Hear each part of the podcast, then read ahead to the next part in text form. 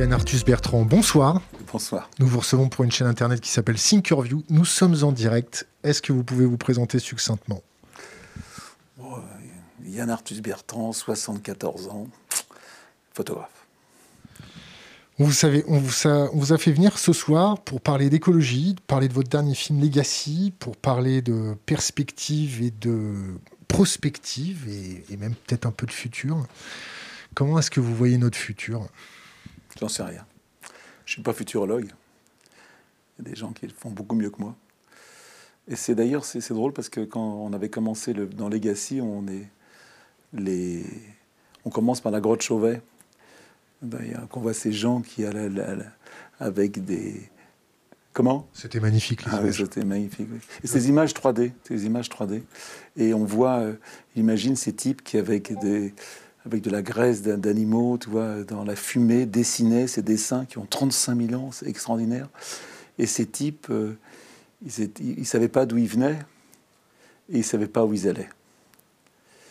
Et voilà, ils vivaient dans un monde assez hostile, même sauvage. Alors que nous, on sait très bien d'où on vient et on sait très bien où on va. Et ça qui était intéressant, ce que je voulais dire dans le film, on ne l'a pas dit parce qu'on a dit autre chose, mais ça m'a toujours fasciné euh, euh, l'intelligence de l'homme, cette capacité incroyable qu'ils ont eue un animal qui était pas du tout doué, qui était, qui pas de, de, griffes, qui avait pas une, peau solide, qui ont réussi à, coloniser le monde uniquement par l'entraide et l'intelligence.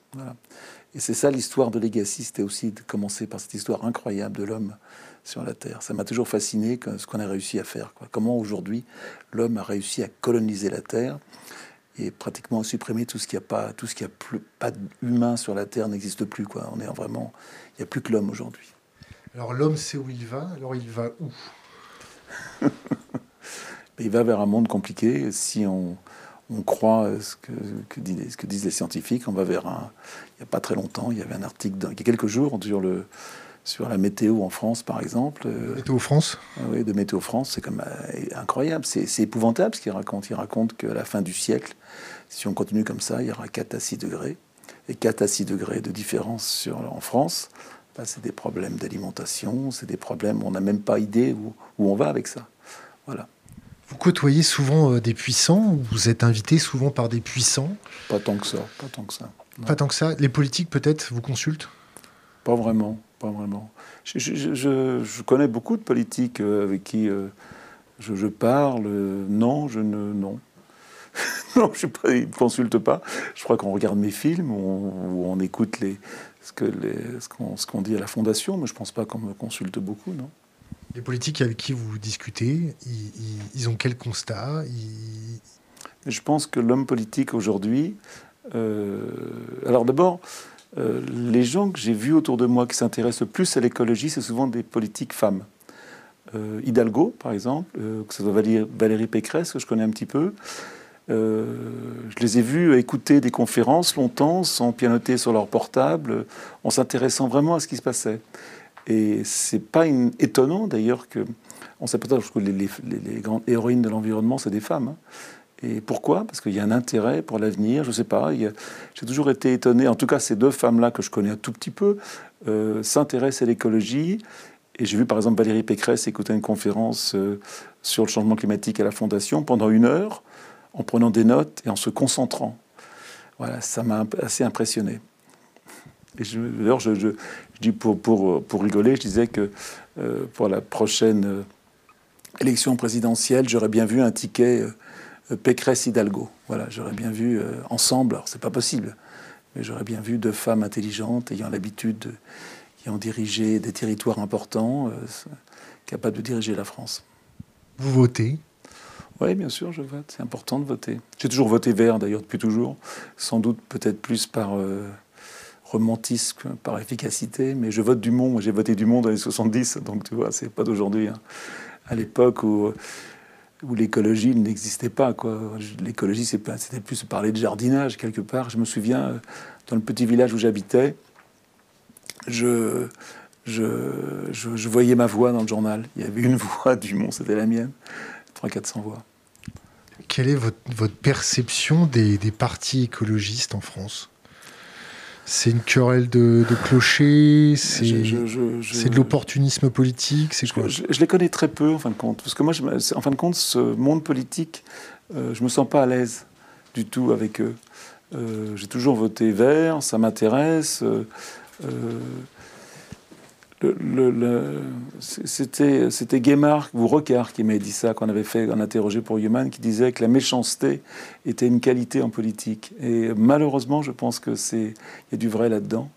Et je vois chez les Verts, c'est même incroyable depuis. Euh, euh, en fin de compte, je, l'ai dit tellement souvent, mais ça m'a toujours déçu, voilà, ces, bagarres internes qui ne devraient pas avoir lieu. Et d'ailleurs, c'est en train de changer, ça, aujourd'hui. Il y a une espèce. C'est drôle parce que moi, je parlais souvent de bienveillance, de gentillesse. Et aujourd'hui, même les politiques euh, disent ces mots, gentillesse et bienveillance, peut-être que c'est. Euh, voilà, qu'on en a plus envie. Là, avec le Covid, le, pays est pratiquement arrêté. Vous, euh, avec vos 75 ans, ça vous fait quoi? Comment vous percevez ce séisme? Alors qu'on parlait de pandémie quand même depuis longtemps et qu'on était au courant, euh, je, pense qu'il faut faire le deuil du monde d'avant. Le monde d'avant ne reviendra jamais, euh, parce que ça nous a permis de réfléchir, de, de, voyager d'une façon différente, de communiquer, les, visioconférences, cette vision de, de faire peut-être plus attention à l'autre, de se rapprocher. Moi, j'ai eu la chance de faire un, un confinement chez moi à la campagne, et je me suis beaucoup promené dans la forêt, énormément. Et euh, je, peux, te demander un truc Bien sûr. En direct. J'aimerais, que tu me regardes quand je parle. Parce que je te regarde. Ah non, non, parce que je, vois, je te regarder avec tes trucs. C'est pas, je, je, dis gentiment. Je, ne vais pas dire. J'aime bien parler à quelqu'un. Je t'explique. Là, en ce moment, tu es en train de parler à moi. Mais tu es surtout en train de parler à toute la communauté ah, qui, est, qui est pluguée avec mon écran à droite. D'accord. Et en fait, je vois notre communauté interagir ah, en direct. C'est pour ça, d'accord. Mais ce n'est pas un manque de respect. Non, non, c'est pas un manque de respect, c'est que c'est. Pas et, et c'est important pour nous. J'aime bien d'être parler à toi, voilà. Je me ferai un grand plaisir de te montrer sur le, chat. On reprend. Je suis désolé. Non, mais ne sois pas désolé. Je te le disais avec bienveillance. Hein. Euh, et, quand j'étais dans, ma voilà, là on est bien, on se regarde les yeux dans les yeux. Quand j'étais chez, je me suis beaucoup promené dehors pendant la pandémie dans la forêt. Et je me suis interdit, hein Comment? C'était interdit. Euh, oui, non, mais j'étais resté un kilomètre de chez moi, même un peu plus loin, et il y avait personne dans la forêt. Et en fin de compte, euh, j'ai pris conscience, ce qui est assez étonnant, hein, de, la, de la beauté de la forêt. Alors que moi, mon métier était de photographier les plus beaux endroits du monde. Je m'apercevais que la beauté évidente, elle était à côté de chez moi, tout simplement, et que j'ai vécu pendant, euh, pendant deux mois, j'étais tous les jours dans la forêt. J'ai vu la, le, printemps arriver, j'ai vu les animaux sortir, euh, euh, et, c'était vraiment euh, cette harmonie qu'il y avait dans la forêt était magnifique, mais vraiment. Et, quand je suis rentré chez moi après, au bureau à Boulogne, je trouvais, toutes, je les villes moches. Je trouvais que les rues étaient moches, les magasins étaient moches. Cette beauté évidente, cette beauté de la vie naturelle, une harmonie, cette harmonie incroyable, elle était dans la forêt autour de chez moi. Et c'est drôle que j'arrive à 74 ans pour me rendre compte que cette beauté évidente, elle était chez moi autour. J'ai passé ma vie à le chercher, pas ailleurs, mais enfin, elle était là aussi. Et ça m'a impressionné. Alors bien sûr, euh, je pense que la crise économique qui va, qui va devant nous va être terrible, euh, compliquée, et que ça va être difficile à gérer. Voilà. Je suis comme tout le monde, je fais du film, je fais de la production, tout est arrêté, euh, on peut plus tourner. On est en train de faire un film sur les par exemple, sur les 150 de la Convention citoyenne, euh, et que c'est très difficile de filmer les gens avec les masques, donc on a dit qu'on n'allait qu'on pas continuer. Donc on attend que, parce que ce qui, est formidable dans la Convention citoyenne et qui m'a sidéré, qui m'a vachement intéressé, c'est que tous ces 150 Français qui ne euh, qui ne connaissaient rien à l'écologie, choisis un peu par hasard, sont devenus encore plus radicaux euh, que moi je le suis ça m'a fasciné, comme ils parlent auprès de leurs amis, auprès de gens de leur famille, comme ils sont convaincus maintenant de leur responsabilité euh, de citoyens et de choses qu'ils ont appris pendant ces sept week-ends. Et je pense qu'on devrait tous avoir euh, cette espèce de formation sur l'environnement, l'écologie. Et si les politiques l'avaient, je pense que sans doute qu'ils se sentiraient peut-être un peu plus concernés, j'imagine. Est-ce que, est-ce que vous les sentez euh, coincés, les politiques? C'est-à-dire qu'ils sont peut-être concernés, mais ils sont coincés. Leur marge de manœuvre est-elle euh, aussi épaisse qu'une feuille? Moi, j'ai une vision de. Je, je, passe mon temps euh, dans toutes mes, mes conférences, quand j'en fais après le film. Il faudrait monter le film politique, et les lobbies, et Trump, et le, le Brésil, et les Chinois. C'est toujours la faute des autres. Aujourd'hui, euh, je pense sincèrement que l'homme politique euh, est le, reflet de, de, notre société. Ils ont été élus, ils nous ressemblent en fin de compte. Quand il y a la marche pour le climat, on est 50 000 dans, Paris. On est content d'être 50 000. Quand il y a l'arrivée de la Coupe du Monde, on est 3 millions dans la rue.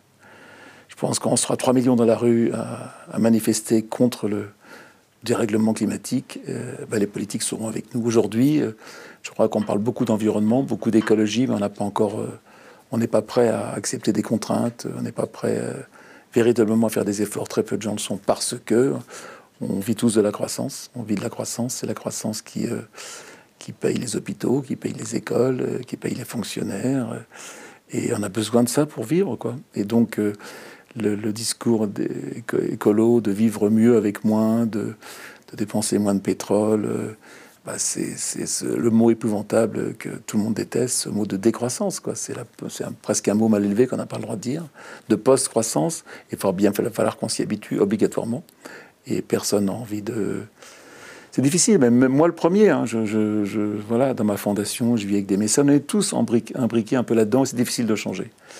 Euh, voilà, et je pense que l'homme politique est le reflet de cette angoisse. Et pourquoi l'homme politique il a été élu? Il a été élu pour préserver euh, l'emploi, euh, le pouvoir d'achat, le point de croissance, c'est le graal absolu de tout, tout, homme politique. Et le point de croissance n'est pas bon du tout pour l'environnement, on le sait tous. Voilà. On s'est toujours sorti d'une récession par une augmentation de consommation énergétique. Là, on, est dans une grosse, grosse récession. Mhm. On va pas pouvoir euh, faire comme on a fait depuis les 100 dernières années. Vous voyez comment euh, le peuple appréhendait la transition écologique alors que les gens ont du mal à travailler, ont du mal à s'alimenter, ont du mal à trouver du travail. Mais je te pose des questions impossibles là, que personne ne connaît la réponse à ça. Ça fait un paquet de moments qu'on en parle et je ne suis pas capable de répondre à cette question. Je sais simplement que moi, mon travail, euh, c'est d'essayer de d'amener la, conscience écologique euh, au, cœur, quoi, qu'en permanence on soit, euh, qu'on réfléchisse, voilà, comment, comment dans ma vie, au quotidien, je peux, je peux donner du sens à ma vie. Et ce qui est intéressant aujourd'hui, c'est cette époque actuelle nous permet à tous donner du sens à notre vie plus facilement qu'avant, je pense. qu'en tout cas, c'est une réflexion, on peut tout savoir. Et donner du sens à sa vie, ben, qu'est-ce que je peux faire pour améliorer le monde dans, mes, dans ma vie quotidienne? Et qu'on soit euh, journaliste euh, comme toi. ou qu'on soit journaliste. Donc, que soit, bon, pas journaliste, que ce soit pas journaliste comme toi, ou qu'on soit, voilà, ou qu'on soit photographe ou réalisateur comme moi, ou qu'on soit chauffeur de taxi ou architecte. Ou, chacun a le, pouvoir de changer le monde autour de lui, et ça, c'est quelque chose qu'on on doit accepter tout ce qu'on a, on peut le faire. Et voilà, et qu'on a tous le pouvoir de changer le monde à sa façon. Et c'est même un devoir. Et je pense que on peut tous le faire avec notre, nos, votes, ce qu'on achète, ce qu'on fait. Voilà. Euh, et réussir sa vie professionnelle, c'est pas très difficile, mais réussir sa vie d'homme, c'est beaucoup plus compliqué. C'est difficile quand même en ce moment de réussir sa vie professionnelle. ça dépend de mes. Oui, bien sûr, bien quand évidemment. On est jeune, quand on est jeune, euh, quand on a 20 ans. Euh, quand, on a déjà du mal à s'alimenter, quand on se fait expulser de sa chambre d'étudiant. Alors, euh, on vit en France. en France En France. Moi, je m'occupe d'un orphelinat à Brazzaville. C'est pas, pas la même chose. Hein. Quand vous êtes en France, on est comme un pays, même s'il y a des gens qui n'ont pas les moyens, on a quand même, on a quand même une chance incroyable à vivre dans ce pays, avec une éducation gratuite, avec la santé gratuite. quand vous habitez à Brazzaville et que, ou, à Addis que venez des pays euh, où il n'y a pas de travail, euh, où il n'y a pas de service de santé, où il n'y a pas d'éducation, il n'y a pas de démocratie, ben, vous avez qu'un rêve, c'est de vivre, d'aller euh, rejoindre ce pays incroyable. On n'est jamais content, on se plaint tout le temps, n'empêche qu'on vit dans un paradis pour ces gens-là, et on a tendance à l'oublier. Je suis un privilégié, je le sais.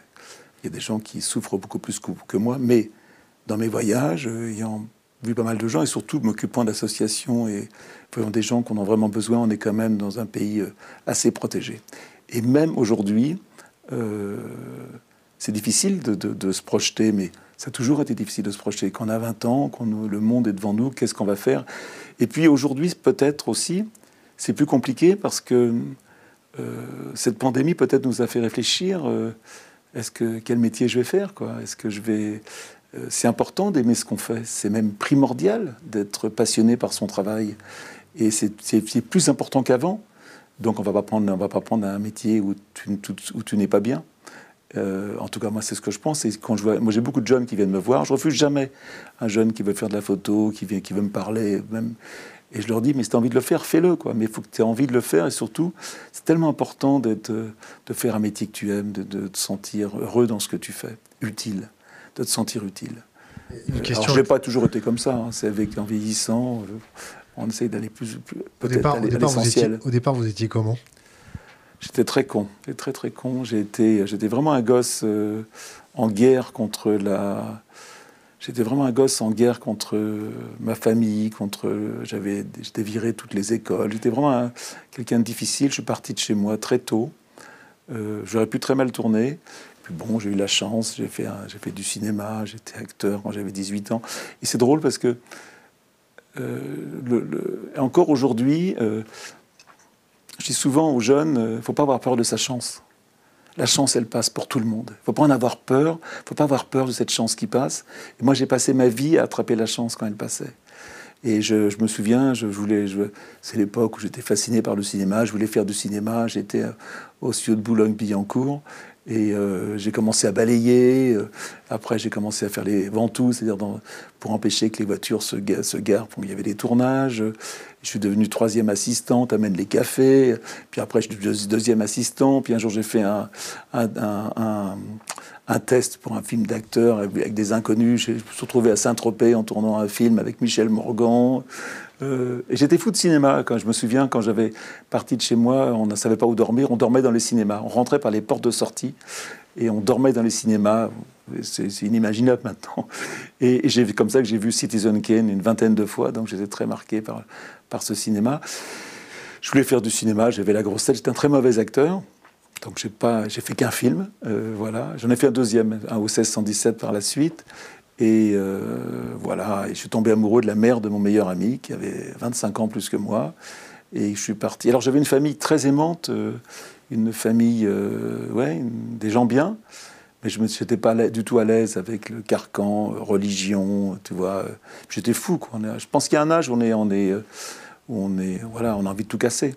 Je faisais partie de ces, gens-là. La société qu'on nous proposait ne me plaisait pas. Et donc, j'ai eu la chance de rencontrer cette femme qui m'a beaucoup aimé et qui m'a euh, fait confiance. J'ai créé avec elle une réserve zoologique dans l'Allier.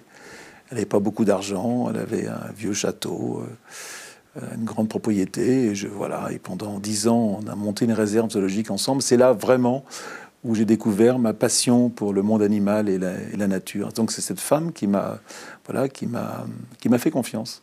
Voilà. Vous mangez de la viande? Euh, euh, Je mange de moins en moins de viande. Je suis pratiquement végétarien. Et, je, c'est vraiment un combat. Euh, c'est compliqué. D'abord, ce qui est intéressant, c'est que quand tu es écolo, tu sais très bien que manger la viande, c'est pas bon pour l'environnement. On, là, on passe autre chose directement. Allez, on y va.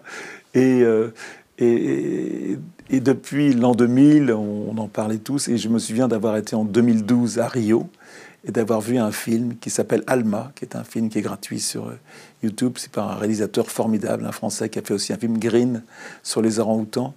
Et ce film, euh, je regarde le film, et en sortant du cinéma, je, dis je deviens végétarien. Et d'un seul coup, ça te prend et tu n'as plus envie. C'est quelque chose de, qui, est, naturel. Et tu es content d'être végétarien. Et c'est drôle parce que deux ans après, je rencontre un de mes assistants qui était avec moi à ce moment-là, qui était devenu végétarien le même jour que moi, et on ne se l'était pas dit. Comme quoi, de temps en temps, il y a des films, il y a des moments dans ta vie qui sont bien faits et qui te saisissent, et tu deviens végétarien. Voilà, alors je suis, euh, je fais que de temps en temps des. Euh, voilà, je, quelquefois, je ne suis pas toujours végétarien, mais euh, voilà, je mange très très très peu de viande, pratiquement jamais. Et, mais plus que le, problème écologique, c'est la souffrance animale. Je, dois reconnaître que quand je vois les films d'L214, c'est quelque chose. Sébastien, bonjour. Comment? On passe un bonjour à Sébastien. ouais. Je trouve qu'il faut un travail formidable et que je ne supporte plus la souffrance animale. Je, dois reconnaître que derrière la viande, je vois ce qui se passe et ça me... Et, c'est très étonnant d'ailleurs comme... Euh, comme on est peu là-dedans, en fin de compte. On est, bon, ça commence de plus en plus. L214 fait un travail incroyable. Euh, c'est les images, c'est les, derniers films qu'ils ont montrés là sur une, porcherie. C'est des images, tu n'as même pas envie de les regarder. Quoi. Ces cochons en train de pourrir dans, dans le purin. Tu te dis même comment est-ce qu'on peut en arriver là quoi? Voilà. Alors je te coupe, on va rebondir sur L214 tout de suite.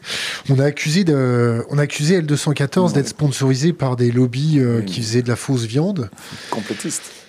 Comment? Le complotiste. Les complotistes. Euh, donc, ils ont été accusés d'être financés par, de, par des, lobbies qui faisaient de la fausse viande.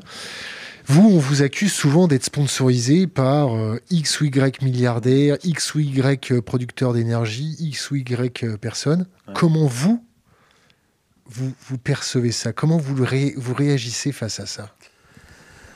Bon, j'ai toujours été beaucoup attaqué. Quand j'ai fait La Terre vue du ciel, je me souviens, c'était un livre c'était trop populaire. On m'avait, dit que c'était des, photos, des, cartes postales qui n'avaient aucun sens. Euh, j'ai toujours été attaqué. Euh. De toute façon, quand tu es écolo, tu es toujours attaqué quelque part parce que tu déranges. Voilà.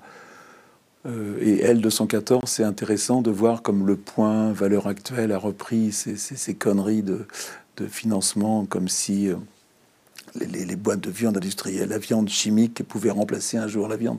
C'est inimaginable. Alors moi, il se trouve que j'ai une fondation et que quand on a une fondation, il ben, faut la faire vivre. Et donc on travaille avec des mécènes qui ne sont pas toujours... Euh, non, qui sont toujours, euh, je pense, sincères. Je pense qu'on peut être un banquier euh, et être sincère. Je pense qu'on peut... Voilà, je ne... Il n'y a pas d'un côté les très gentils écolos, puis d'un côté les très méchants capitalistes. Voilà, on essaye de travailler ensemble. Il y a quand même des écolos sacrés cons, hein, non? Je suis bien d'accord avec toi. Voilà. non, mais il y en a autant des deux côtés, quoi, je veux dire. Euh, et même si je me sens plus proche de ces cons-là que les autres, euh, voilà, non, mais je, je, suis plus. plus c'est drôle parce qu'au moment, c'était très fort, ces attaques euh, de mes mécènes, et ce n'est plus du tout aujourd'hui. Je pense que c'est beaucoup moins. Je vis avec, voilà. Mais surtout, ce qui m'intéresse, c'est les gens avec qui je travaille. Je sens la sincérité de l'honnêteté, voilà, tout simplement. Récemment, il y, a, une agricultrice qui n'était pas très contente. Euh, on a lu, on a lu euh, sa prose. Euh, vous, vous l'avez lu? C'est très bien écrit d'ailleurs. Et, et je la connais pas. Alors j'ai essayé de la rentrer en contact avec elle. Quels étaient les reproches? Les reproches, c'est sur l'agriculture intensive américaine que je reprochais en me disant nous, en, France, on ne fait pas la même chose. Voilà. surtout qu'elle avait, elle a fait un papier sur, un, sur le teaser du film. Et je lui ai demandé est-ce qu'elle avait vu le film. Moi, je connais, j'aimerais qu'elle me, qu'elle me réponde. Non, mais c'était euh, assez étonnamment. ça ne, j'accepte ça. Je comprends, je comprends que quand tu es paysan aujourd'hui, que tu gagnes pas bien ta vie, il faut, savoir que deux tiers des paysans ne gagnent pas le SMIC, qui travaillent, euh, travaillent pas 35 heures par semaine. Euh, voilà, c'est l'agriculture intensive dans laquelle ils sont complètement prisonniers, les rend pas forcément heureux. Et je comprends leur colère. Donc quand le, français, le, Artus Bertrand, l'écolo parisien euh, se permet de critiquer leur travail, je comprends qu'il y a une certaine colère. Maintenant, l'hélicoptère à 400 euros de l'heure. Voilà, exactement, exactement. Ça, c'est, ça, je l'ai entendu, il réentendu. Mais il faut, il faut savoir aussi, quand je faisais de l'hélico, bon, bon, on va pas revenir là-dessus. Si, si, on a le temps. Non, hein. non, mais on a le temps. De, quand j'ai fait la Terre vue du ciel, c'est sûr que je ne ferai, ferai, plus la même chose aujourd'hui, bien évidemment. Aujourd'hui, il y a les drones. Et quand j'ai fait. Et ce qui est assez étonnant, et, c'est que quand j'ai commencé ce travail de la Terre vue du ciel en 92, hein, je me souviens, je vois le je vois dans le journal la conférence de Rio en, 92 et je me dis j'ai envie de faire un grand travail sur la terre. Et je très inspiré par mon copain Salgado qui est un photographe euh, voilà brésilien formidable qui a fait un travail sur la main de l'homme et je me dis je vais essayer de faire un travail sur le sur la beauté du monde.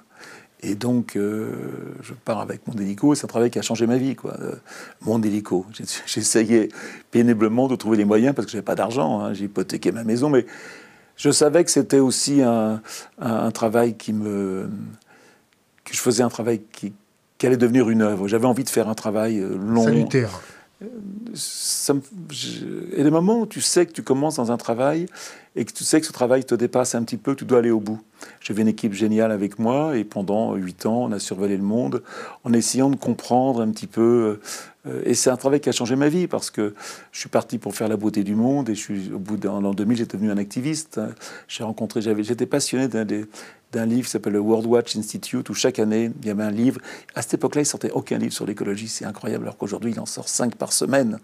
Euh, et, donc, je, je, me passionne pour la révolution verte, pour le pétrole, pour la pauvreté, pour le, les, les, les, les, engrais, tout ça me passionne, et donc je survole le monde en essayant de raconter l'histoire du monde, et je rencontre des scientifiques, je rencontre tous les scientifiques sont inquiets déjà dans cette, à ce moment-là, et à ce moment-là, on ne parlait pas du tout de changement climatique. Le changement climatique est arrivé avec le film d'Al Gore. Voilà. Et, donc je vérité qui dérange. La vérité qui dérange en 2003, 2004, 2005. Voilà. C'est à ce moment-là on a commencé vraiment à en parler. Et moi, je fais La Terre vue du ciel. Je fais mon premier livre sans dire un mot sur le changement climatique. Et je me souviens très bien quand je fais l'exposition rue de Médicis d'un jeune touriste allemand qui vient me voir, qui me dit mais est-ce que vous avez pensé aux énergies fossiles de votre hélicoptère? Je dis quoi?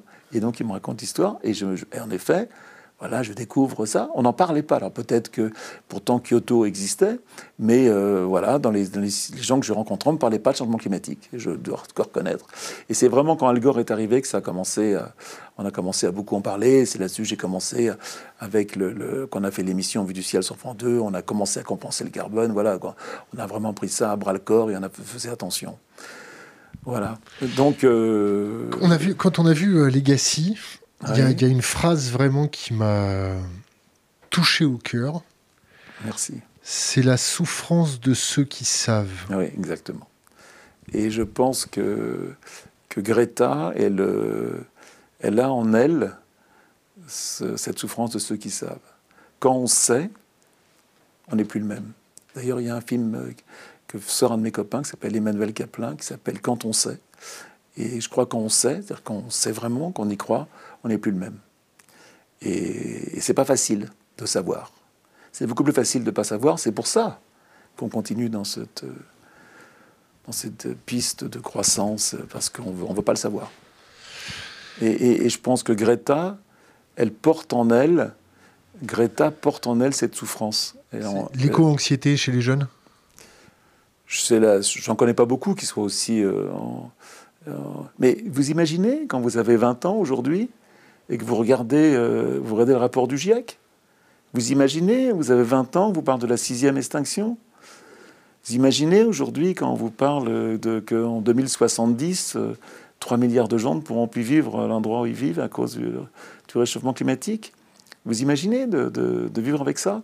Alors bien sûr, comme personne n'est inquiet, ils ne le sont pas tant, tant que ça, mais qu'il y ait une colère, je le comprends tout à fait. Alors là, euh, et je serais sans doute moi aussi plus très en colère.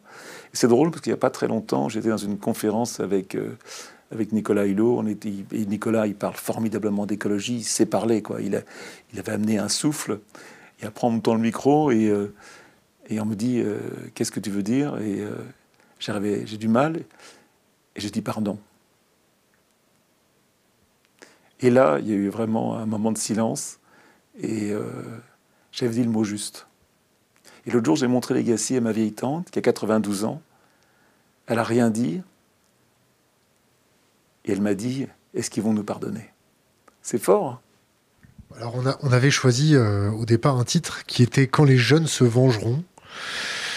Et, euh, on l'a changé ensemble. Et il y a une question d'Internet sur mon écran à droite. Mm. Je, vais, je, vais, je vais te la lire. C'est Le titre, c'est 50 ans d'utopie, mais c'est 50 ans du passé ou c'est 50 ans à venir? Ben, C'est une bonne question. C'est bien sûr 50 ans à venir. Je pense qu'il y a un nouveau monde à inventer. Et que est-ce qu'on va avoir la volonté, est-ce qu'on va avoir le courage de le faire? C'est Al Gore qui dit euh, est-ce que est-ce que est-ce qu'ils savaient, est-ce qu'ils ont été assez courageux pour tout changer, ou est-ce qu'ils savaient qu'ils ont laissé faire les choses? Voilà. Qu'est-ce que les jeunes nous diront? C'est euh, tout est là, quoi. Tout est là on écoute un petit peu euh, Sensimilia, et dans, une de ses chansons, il dit Heureux les simples d'esprit, aujourd'hui j'ai compris. Comment Yann Arthus Bertrand il fait pour être heureux quand il voit euh, des catastrophes partout, quand ils survolent des, des élevages avec Non, des... mais c'est. Comment on fait pour être je- heureux c'est, euh, euh, D'ailleurs, comment je fais pour être heureux Euh, D'abord, c'est euh, c'est un devoir d'essayer d'être heureux sur Terre. hein. C'est on, doit- on doit tous essayer ça. C'est pas facile parce qu'on est, on est rattrapé par la vie, les emmerdes au quotidien. Et et- et c'est vrai quand tu as des petits enfants. euh, quand tu, comme moi, tu es passionné de- d'environnement, d'écologie, c'est lourd tout ça en fin de compte ça travaille la nuit. Te... Moi, et d'avoir fait ce film Legacy m'a beaucoup. Euh... euh, je savais pas comment m'en sortir de la fin du film. Toi, et à la fin du film, j'essayais d'être honnête, de dire vraiment ce que je ressentais. Euh, Est-ce que je suis heureux Ouais, je, je suis pas heureux d'en parler en tout cas. Je suis pas heureux de dire ça. Non, je suis pas heureux de le dire. Mais maintenant, euh, c'est drôle parce que le bonheur, c'est des moments euh, privilégiés dans ta vie. Et, quand j'étais au Kenya, par exemple, j'ai passé euh, trois ans avec ma femme là-bas. J'étais amoureux. J'avais ces deux petits garçons qu'elle a emmenés avec moi, dont tu as vu tout à l'heure Baptiste, mon fils. J'avais euh, et, là, je pense que j'étais vraiment heureux à ce moment-là. Parce que je vivais la vie que je rêvais d'avoir, de vivre au milieu des animaux, de que ma famille soit avec toutes ces familles d'animaux. On connaissait les animaux, une espèce d'harmonie incroyable. Ce qui est unique au Kenya, et ça, euh, c'est quelque chose que, je cours après, euh, c'est de retrouver cette harmonie avec les animaux sauvages qui n'ont pas peur de toi. Quand par exemple tu es, tu sors de ta, construis, tu te construis ta maison en bois et tu as les éléphants qui passent devant ta maison qui n'ont pas peur. Tu as euh, des, hippopotames en bas qui n'ont pas peur, alors qu'ici, chez moi, à Rambouillet, dès que je sors, je vois des biches au loin, elles sont terrorisées par moi. Le renard part en courant. Cette harmonie naturelle avec l'homme a complètement disparu. Et, j'étais heureux là-bas. J'étais heureux parce que d'abord, je faisais ce que je, rêvais de faire. Qu'est-ce qu'il y a de plus extraordinaire que de. Il faut dire aussi que j'étais. euh, J'étais un cancre hein, et que en France à cette époque-là, euh, j'avais décidé de passer une thèse, euh, un doctorat sur le comportement des lions. Et j'avais appris qu'on pouvait passer un doctorat sans avoir aucun, au zéro diplôme. Alors tu ne peux pas, euh, tu ne peux pas enseigner, mais euh, enfin j'avais un directeur de thèse, s'appelle Pierre Pfeffer, qui était un ami, qui avait accepté que moi je le fasse en photo, que ma femme écrivait, et je faisais un, espèce de doctorat. Quoi. Un on l'a pas soutenu, donc on n'a pas été au bout, mais on a travaillé pendant trois ans sur une, une étude entre les lions du Masai Mara et les lions du Serengeti. Et à ce moment-là, j'ai été heureux, véritablement, et je n'ai pas, pas profité de ce moment. Il y a des moments où tu es heureux euh, et tu le sais pas. C'est-à-dire, tu es bien, tu fais ce que tu as toujours rêvé de faire, tu as, tout le kit de, de l'aventurier, tu tu vis au milieu des animaux. et en fin de compte, des moments malheureux, tu t'en souviens, toujours. Mais les moments de réel bonheur, je pense qu'on n'en profite pas assez, on n'est pas là. Et, c'est vraiment quelque chose que je, que je regrette. Et, et maintenant, d'ailleurs, c'est drôle parce qu'il y a des moments où j'écoutais l'autre jour mon fils, mon dernier fils, qui jouait du piano, euh, et, et je lisais le journal. Et il composait et il chantait. Je me dis, mais c'est peut-être ça le bonheur, quoi, ce moment-là. Quoi. Tu es là, à écouter ton fils qui fait du piano. Et, euh, et c'est des moments, faut profiter des moments de bonheur. Là, est-ce que je suis heureux Euh, je- J'essaye, en tout cas. Voilà. Je vais prendre une question internet tout de suite, qui est un petit peu euh, piquante, puis après on va revenir sur notre normal. Yann Arthus Bertrand, l'étendard du consensuel, politiquement correct, que pense-t-il des énergies en dehors du boboïsme écologiste Du quoi Du Boboïsme écologiste, sa version de l'énergie nucléaire, par, par exemple, qui est la vraie seule alternative d'énergie de masse sans dégagement de CO2 face au pétrole, alors que 0,1% des énergies vertes polluent. Par exemple, les panneaux solaires, les batteries électriques. Ça, c'est un truc, tu vois, que je vais essayer de. Je voudrais développer dans une émission de télévision parce qu'aujourd'hui, on est un peu perdu dans la voiture électrique, les éoliennes, l'hydrogène. Le greenwashing, Voilà. Non, c'est pas ça. C'est que on est. euh, on ne sait pas très bien. Il y a toujours des pour et des contre. Quand tu as une voiture électrique, oui, mais alors, comment les batteries, ça pollue. Là, euh, construire une voiture électrique coûte plus cher, mais met plus de CO2 qu'une voiture normale. Voilà, J'aimerais savoir la vérité. Et donc, en permanence, tu as le. Alors, sur le nucléaire, par exemple, moi, j'étais très, très anti-nucléaire très longtemps. Et je pense qu'aujourd'hui, l'énergie nucléaire est une. Voilà, est, une des solutions pour avoir une énergie. Elle n'est pas propre. Elle n'est pas propre, mais elle est beaucoup moins polluante euh, que, que des énergies fossiles. Maintenant, j'ai été à Tchernobyl trois fois. Je sais ce que c'est qu'un le danger nucléaire. Il y a des, déchets, mais je pense que les déchets sont beaucoup moins dangereux pour moi aujourd'hui que les pesticides qu'on met par tonnes dans les champs tous les jours. Voilà.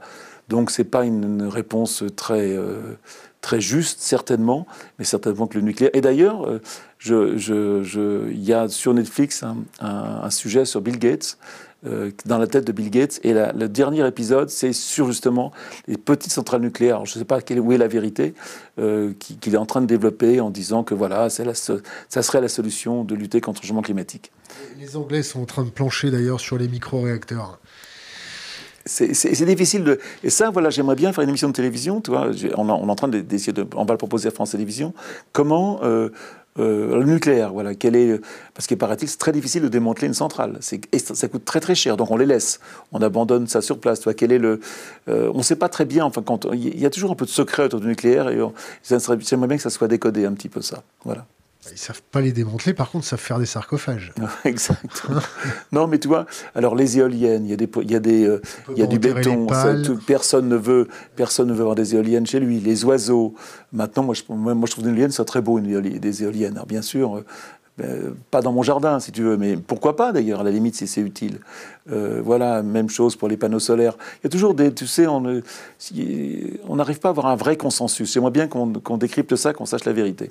Voilà. J'aimerais bien en tout cas travailler là-dessus. On, va parler, euh, euh, on va sauter encore du, du coq Les modes d'action des écologistes, c'est bien. Quoi, les, les modes d'action des écologistes. Par exemple, quand on va s'enchaîner à une station de charbon, quand on. Oui, mais je, bien sûr, c'est bien. Je pense que chacun le fait à sa façon, d'une façon différente. Voilà. Mais moi, je suis jamais je ne critiquerai les associations écologistes, que ce soit les gens de Greenpeace ou les gens de Nicolas Hulot. Tout ça, c'est bien que ça existe, bien évidemment. On le fait d'une façon différente. Je vais me faire l'avocat du diable. Vas-y. Euh, quand on voit euh, certains militants aller caillasser des bouchers. Oui, c'est pas normal, c'est ridicule, c'est ridicule. Non, ben bon, mais il y a toujours des, excès. Euh, y a, voilà, non, je pense que c'est pas juste. tout simplement. C'est ridicule. C'est quoi la meilleure action pour euh, protéger la Terre? C'est euh, de mieux consommer, de mieux voter? Non, mais d'abord, c'est déjà de prendre conscience? C'est, protéger la Terre, ça veut rien dire. Protéger le biotope. C'est, d'essayer de conserver euh, la vie telle qu'elle est sur la Terre. Voilà. D'essayer, il ne faut pas, pas, oublier quand même que quand on entend Jokovici qui te dit ou d'autres scientifiques hein, qui disent que voilà, le, climat qu'on a eu pendant 20 000 ans, il est parti, il reviendra jamais. C'est terrible d'entendre ça, de savoir ce climat sur lequel on s'est installé, qui sur lequel notre civilisation s'est bâtie. Euh, comment est-ce qu'on peut aujourd'hui euh, accepter euh, Et ce qui est terrible, c'est qu'on continue comme avant. C'est-à-dire qu'on sait ce qu'on doit faire, mais on fait le contraire. Comme le fumeur quand j'ai, Comment? Comme le fumeur euh, Oui, un petit peu. Euh, quand j'ai fait le film Home, on consommait 90 millions de barils de pétrole par jour. Aujourd'hui, on en consomme 100 millions. Donc on fait, c'est un peu incohérent. Et toutes les énergies renouvelables qu'on a, il y en a énormément, se sont additionnées aux énergies fossiles, elles ne se sont pas soustraites. Donc il y a un problème. Euh, voilà, on est dans un, on est, on est dans l'incohérence totale. Question. Et, et, et, je vais finir sur l'accord de Paris. Euh, ce que je dis dans le film qui est assez quand même euh, flagrant, d'abord c'est que dans l'accord de Paris, il n'y a pas le mot énergie fossile, il n'y a pas le mot pétrole, il n'y a pas le mot gaz, il n'y a pas le mot charbon, sinon les pays producteurs ne signaient pas. Tu dis c'est pas possible. Et, euh, on doit, pour l'accord de Paris, en 2050, chaque Français devrait émettre 2 tonnes de, voilà, de, CO2, de carbone par, par an. Aujourd'hui, on en émet environ 12 tonnes, 12, quoi, avec ce qu'on importe. Et on voilà, et on n'a rien fait depuis les cinq ans qu'on vient de signer. Alors tout le monde dit ouais ouais, alors Trump euh, c'est un salaud, il a pas, il a, il veut sortir. Mais nous, qu'est-ce qu'on a fait nous? Qu'est-ce que j'ai fait moi en fin de compte? Ça qui est intéressant, c'est ce que je fais moi, c'est pas ce que fait l'autre. Et, c'est ça que j'avais envie de dire aujourd'hui, c'est euh, faut arrêter de penser que toujours l'autre qui va faire pour toi. Voilà, qu'est-ce, quelle est ma responsabilité? Qu'est-ce que moi je peux faire? Je suis loin d'être parfait, mais de reconnaître que j'ai pas bien fait, c'est important. Question Internet. Le capitalisme est-il compatible avec la décroissance? Quelle alternative lui semble envisageable? Sais, mais c'est tellement compliqué comme question. On vit le capitalisme, on vit tous du capitalisme ici. On, voilà, qu'est-ce qui, voilà, on le sait tous. Donc c'est le capitalisme qui fait vivre le, qui fait vivre le monde en fin de compte.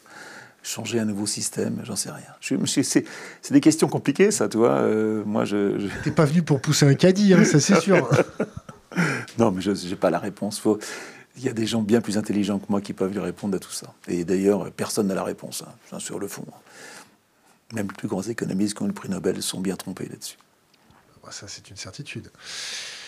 Pour développer la, conscience écologiste, mis à part regarder vos films, euh, il y a des, des gens à suivre quels, quels, sont vos philosophes? Quels sont vos auteurs? Quels sont vos maîtres à penser? Il y, y, a un grand tissu associatif formidable en France. Il y a des millions de gens qui s'engagent, qui dans le bénévolat euh, font des choses formidables. Et aujourd'hui, l'écologie, elle est forcément humaniste. Je crois que c'est une écologie qui s'occupe des autres. Parce qu'en fin de compte, euh, d'avoir cette conscience amoureuse de la vie, tout, simplement, euh, ça, concerne les animaux, les plantes, ça concerne aussi les gens. Et sans doute que le, le, les écolos ont peut-être oublié ça, que, que d'abord d'aimer euh, d'être écolo, c'est euh, bien sûr d'aimer les animaux, d'aimer les arbres, mais c'est aussi d'aimer les gens, quoi, quelque part. Et euh, il y a tellement de gens qui font des choses formidables, des gens qui s'engagent, et ben c'est ces gens-là qu'il faut suivre. Il y en a, on a toujours autour de soi des gens qui font des choses pour les autres, c'est vachement important.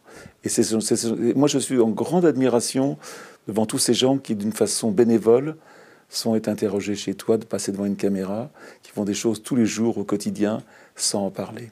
Et moi, je me, moi j'ai ma vieille tante qui a 102 ans, euh, qui a une maison de retraite que j'adore, qui est une bonne sœur, hein, formidable, 102 ans, euh, lisant La Croix tous les jours, décryptant La Croix tous les jours, euh, le journal La Croix, très intelligente.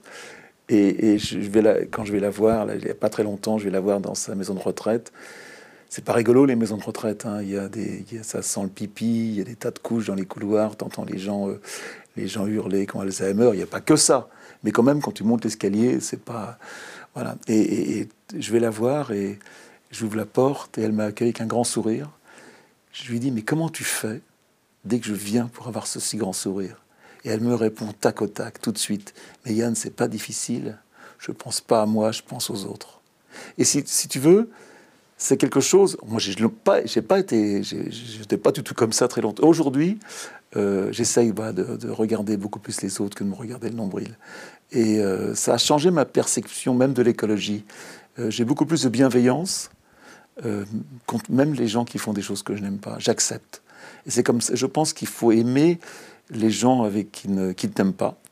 C'est complètement con ce que je dis, mais quelque part, il faut savoir aimer les gens qui ne t'aiment pas et, et, savoir aimer les gens qui ne sont pas exactement comme toi parce qu'ils n'ont pas la connaissance, parce qu'ils ne sont pas faits comme toi, en fin de compte, d'avoir fait le film Human, on, l'a bien montré. Et c'est quelque chose, euh, et c'est pour ça que je finis le film sur l'amour et sur la bienveillance. Je pense que c'est ça qui nous fera changer euh, l'espoir. Parce qu'on est, tous avec cette espèce d'empathie, cet amour incroyable pour tes parents, les, les enfants. Et après, on perd ce côté euh, d'envie des autres. Voilà. D'aimer, d'aimer, d'aimer et d'être aimé, quoi. Ça va ensemble, tout ça.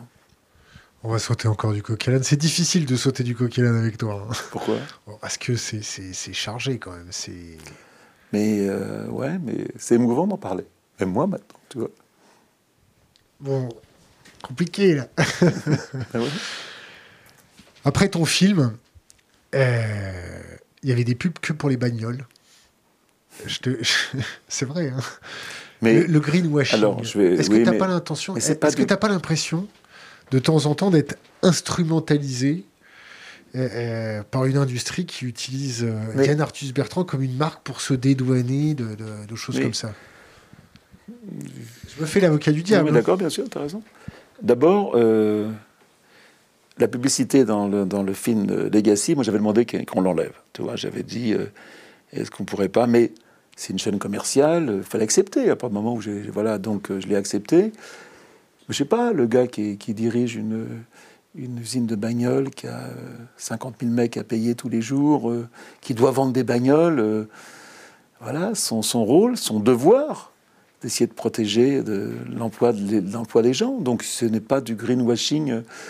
On est, je, je, suis plus là-dedans, je suis plus dans ce côté. Euh, voilà, le méchant capitaliste et le gentil ouvrier.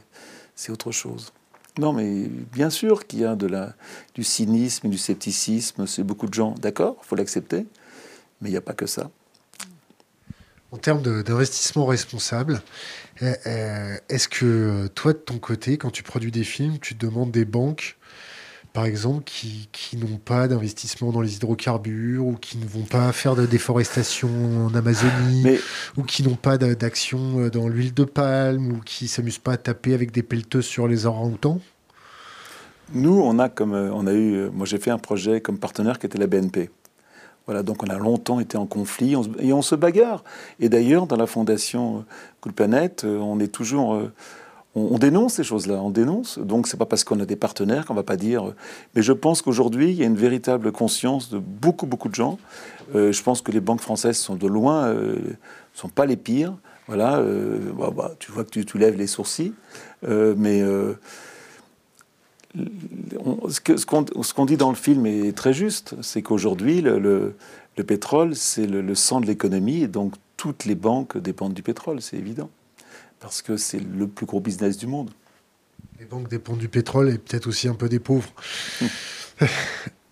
quand on, on parle d'écologie, souvent on nous objecte Ouh là là, les Khmers verts, euh, la dictature verte, euh, vous vous rendez pas compte, vous imposez, vous voulez nous imposer, on va perdre nos libertés avec l'écologie. Tu préfères perdre tes libertés et arriver à vivre un peu plus Non mais tu vois les questions que tu me poses, qu'est-ce que tu veux que je réponde à ça Je t'ai dit, t'es pas venu pour pousser un caddie. Hein. Il, y a une, il y a une époque où on était beaucoup plus attaqué qu'aujourd'hui. Je me l'époque, l'époque d'Allègre, par exemple, il n'y a pas si longtemps. Euh, qui déniait le. Oui, c'est le, le, scepticisme. Encore aujourd'hui, il y a très peu de gens qui nient le. Qui, qui, qui, Quoique, après mon film, j'ai comme reçu une trentaine de mails qui, me, qui montrent que le, le réchauffement climatique a toujours existé, c'est dans l'air dans du temps, que l'homme n'est pas responsable, blabla. Il y a toujours des gens qui te répondent ça, comme euh, il y a des gens aussi qui te disent que l'homme, que la, Terre n'a pas été faite euh, en 4 milliards d'années, mais qu'elle a été faite en 9 jours. Hein, c'est des créationnistes. Je reçois des mails encore là-dessus, encore aujourd'hui. Donc voilà, donc dès que tu fais un film sur l'environnement, que tu parles d'une, tu parles d'une longue époque, voilà, euh, il y a une tendance, il y a une presse actuelle, c'est vrai, il y a des, une presse de droite qui est souvent pas très maligne là-dessus, et qui est euh, ce qu'attaque Greta, par exemple. Euh, elle est, mani elle est manipulée, euh, il y a, voilà, il y a des, lobbies derrière. On, sait bien que c'est ridicule tout ça. Tu parles de Laurent Alexandre là? Non, non, mais non, je parle de personne. Trop facile. Quand, quand, quand, on voit une, je dirais, je vais pas dire une gamine, mais une adolescente, s'en prendre plein la tête. Oui, mais tu sais, la à la limite de la psychiatriser. Mmh, toi, toi, le, le, je vais, je vais sans te manquer de respect, mais le vieil ours qui a bourlingué, qui a vu la, mmh. la, merde, ça te fait quoi de, D'abord, d'abord, je n'ai pas vu la merde. Ah, quand tu survoles quand même une. Euh, J'ai vu un monde d'une beauté incroyable. D'abord, quand on survole le monde, le monde est toujours aussi beau. Il faut, les gens me disent toujours, oui, bien sûr, tu vois des déforestations, mais tu vois aussi des, des énormes forêts.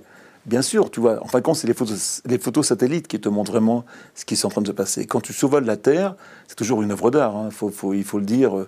la, mer pleine de plastique, tu ne la vois pas. Euh, les plages sont toujours aussi belles. Euh, voilà, bien sûr, tu vas, tu, tu, vas dans des endroits quelquefois avec des ouragans, tremblements de terre, mais en gros, la Terre est toujours une, une œuvre d'art incroyable. Quelle était quoi la question déjà Quand Greta se fait charger. alors Greta, alors Greta euh, elle a cette, euh, elle a ce, elle a, euh, elle a pris conscience. Elle a, cette maladie qu'il n'y a pas d'un côté, voilà, elle est Asperger, donc si tu veux, il n'y a pas de milieu. Il y a le bon et le mauvais. Euh, je, moi, j'en connais quelques-uns Asperger et je, je, sais ça. Et donc, elle, il y a le bien, il y a la banalité du et la banalité du bien. Elle a choisi le bien, et donc le mal, elle ne le supporte pas. Et comme le mal, eh ben, c'est le suicide collectif de l'humanité, toute sa force, toute son énergie, elle, le met au, service d'essayer de sauver le monde comme elle, comme elle peut le faire une fille de 16 ans.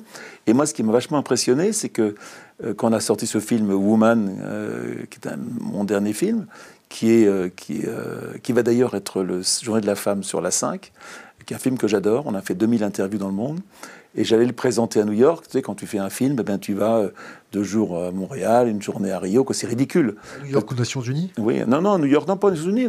Il y avait une, une première du film euh, qui avait été organisée comme, comme font les distributeurs. Quand tu fais un film, des distributeurs dans le monde entier qui réalisent des premières, et tu avales, et tu y vas, et tu fais des photos sur un tapis rouge, quoi, des, le, grand classique. Et, et, je, je vais à New York présenter le film, et je l'avais pris euh, un, petit bouquin sur les discours de, Greta. Et en arrivant à New York, je me dis, mais elle a raison. Et, à, 73 ans, c'est les dernières, je m'aperçois que je ne dois pas aller en avion à New York présenter un film deux jours. On peut le faire en vidéoconférence. C'était avant le. Et elle avait entièrement raison. Comme quoi, euh, et j'ai dit à ma voisine, Anastasia Mikova, qui est ma co-réalisatrice, c'est la dernière fois que je prends l'avion. Elle me dit, mais comment tu vas faire? D'abord, j'ai 74 ans, j'ai pris l'avion tellement, je suis le premier. Si vraiment il y a un qui doit arrêter, moi le premier. Comme quoi, cette fille, elle, m'a, elle m'a, euh, voilà, elle m'a transpercé le cœur par son discours, par son honnêteté, et elle avait raison. Et elle a raison. Alors après, on s'est foutu de ma gueule parce que bon, voilà, c'est pas grave. Ouais, c'est pas grave, on s'en fout. Le, président d'Air France de l'époque. Euh, Yann Arthus Bertrand découvre quand il prend l'avion, il pollue. Ouais, peut-être que je l'avais. Je, croyais qu'on pensait que c'était euh, suffisant, pensait le carbone de façon. Nous, on compense le carbone de façon solidaire. Et ce qu'on fait avec la fondation, c'est bien, puisqu'on donne, euh, on permet à des, des gens qui n'ont pas d'énergie de faire de l'énergie avec des réservoirs de biogaz, avec de la merde d'animaux et des déchets agricoles arrive à compenser le carbone et à des familles indiennes de l'énergie, ce qui empêche la déforestation et qui permet aux enfants d'aller à l'école. On, en, fait des milliers et je suis très fier de ce programme. Voilà. Là, je vais te lire un commentaire qui est sur euh, notre chat ah oui. qui dit le jour où ces boomers comprendront que le seul discours audible de leur part, c'est des plates excuses, ils auront fait un grand pas. Mais, je, ils ont raison. Il a raison. Il a raison, mais on ne savait pas. Euh, voilà, il a raison. Que je vous dise d'autre? Oui, bien sûr. Mais, je, vous présente mes plates excuses, et ça, ça sert à quoi? Ouais. Euh, maintenant, ce qu'il faut, c'est qu'on change tous, euh, toi, moi, ensemble. Celui qui m'a envoyé ce, Bien sûr, il a raison, entièrement. Raphaël. Raphaël, mais Raphaël, tu as raison. Quand Camille Etienne euh, est devant le MEDEF, et dit, Bon, alors les gars, il va falloir moins travailler. Mhm et que tout le monde rigole dans la salle. Et que la nana, euh, censée être modératrice, lui dit Bon, écoute, ici, t'es au MEDEF. Euh. Ah oui, mais, euh, bah, c'est, mais elle était très courageuse. beaucoup d'admiration pour elle. Voilà. Et Camille, que je connais un petit peu. et on a besoin, on a besoin d'elle. Voilà. Mais il y a une espèce de cynisme, de scepticisme, tu vois, qui, est dans ce milieu d'affaires. c'est tellement plus facile de se moquer d'elle que de dire elle a raison, qu'est-ce que je vais changer? Tellement plus facile de dire bah, on va continuer comme avant. C'est -ce plus facile de ne pas y croire. Hein. Quand tu ne crois pas, tu continues la vie au quotidien, tu manges de la viande, tu prends ta bagnole, tu prends l'avion, c'est facile, puisque tu n'as pas conscience. Mais quand le jour où tu as conscience, c'est plus pareil. C'est difficile de le faire. Est-ce qu'on va être obligé de passer par un événement euh, en France difficile pour que les gens prennent réellement conscience des choses, genre une grosse clinique. Je pense sur des questions, mais je ne suis pas un futurologue. Moi, je vis au présent. Je crois que nous tous ici, toi comme moi, le métier qu'on fait, on a le devoir d'informer. Et c'est comme ça que ça changera. C'est tout. Tout simplement, on a, c'est une mission qu'on doit avoir. Et on doit tous être capables de faire quelque chose. Et je répète, qu'on soit boulanger, qu'on soit. On, a on peut tous changer notre façon de vivre. À nous d'y réfléchir. Et c'est compliqué. C'est compliqué. Je, reviens sur le Covid, qui est peut-être une réaction de, de la Terre mmh. face à la mondialisation galopante. T'es prêt à sacrifier ta dose de vaccin pour un jeune? Ah, mais bien sûr. Attends, moi j'ai fait ma vie à 74 ans, c'est bon. Ah oui, complètement. Ah ben moi, complètement. Ah ben, euh, ça va, j'ai vécu, c'est normal de mourir à mon âge. Ça va. Ah non, mais complètement. Alors là, ça, m'emmerderait. Mais complètement, bien sûr, et heureusement. Et je pense qu'on n'est pas les seuls, qu'on est beaucoup, beaucoup dans mon cas. Vous êtes beaucoup dans votre cas ah Ouais, je pense qu'on serait capable, bien sûr, bien évidemment. Quand, quand on paralyse toute l'économie pour, euh, au départ, euh, une bande de vieux. Mhm. C'est quoi c'est quoi? C'est protéger un socle électoral? Non, mais non, mais là, ça, non, mais non, mais non.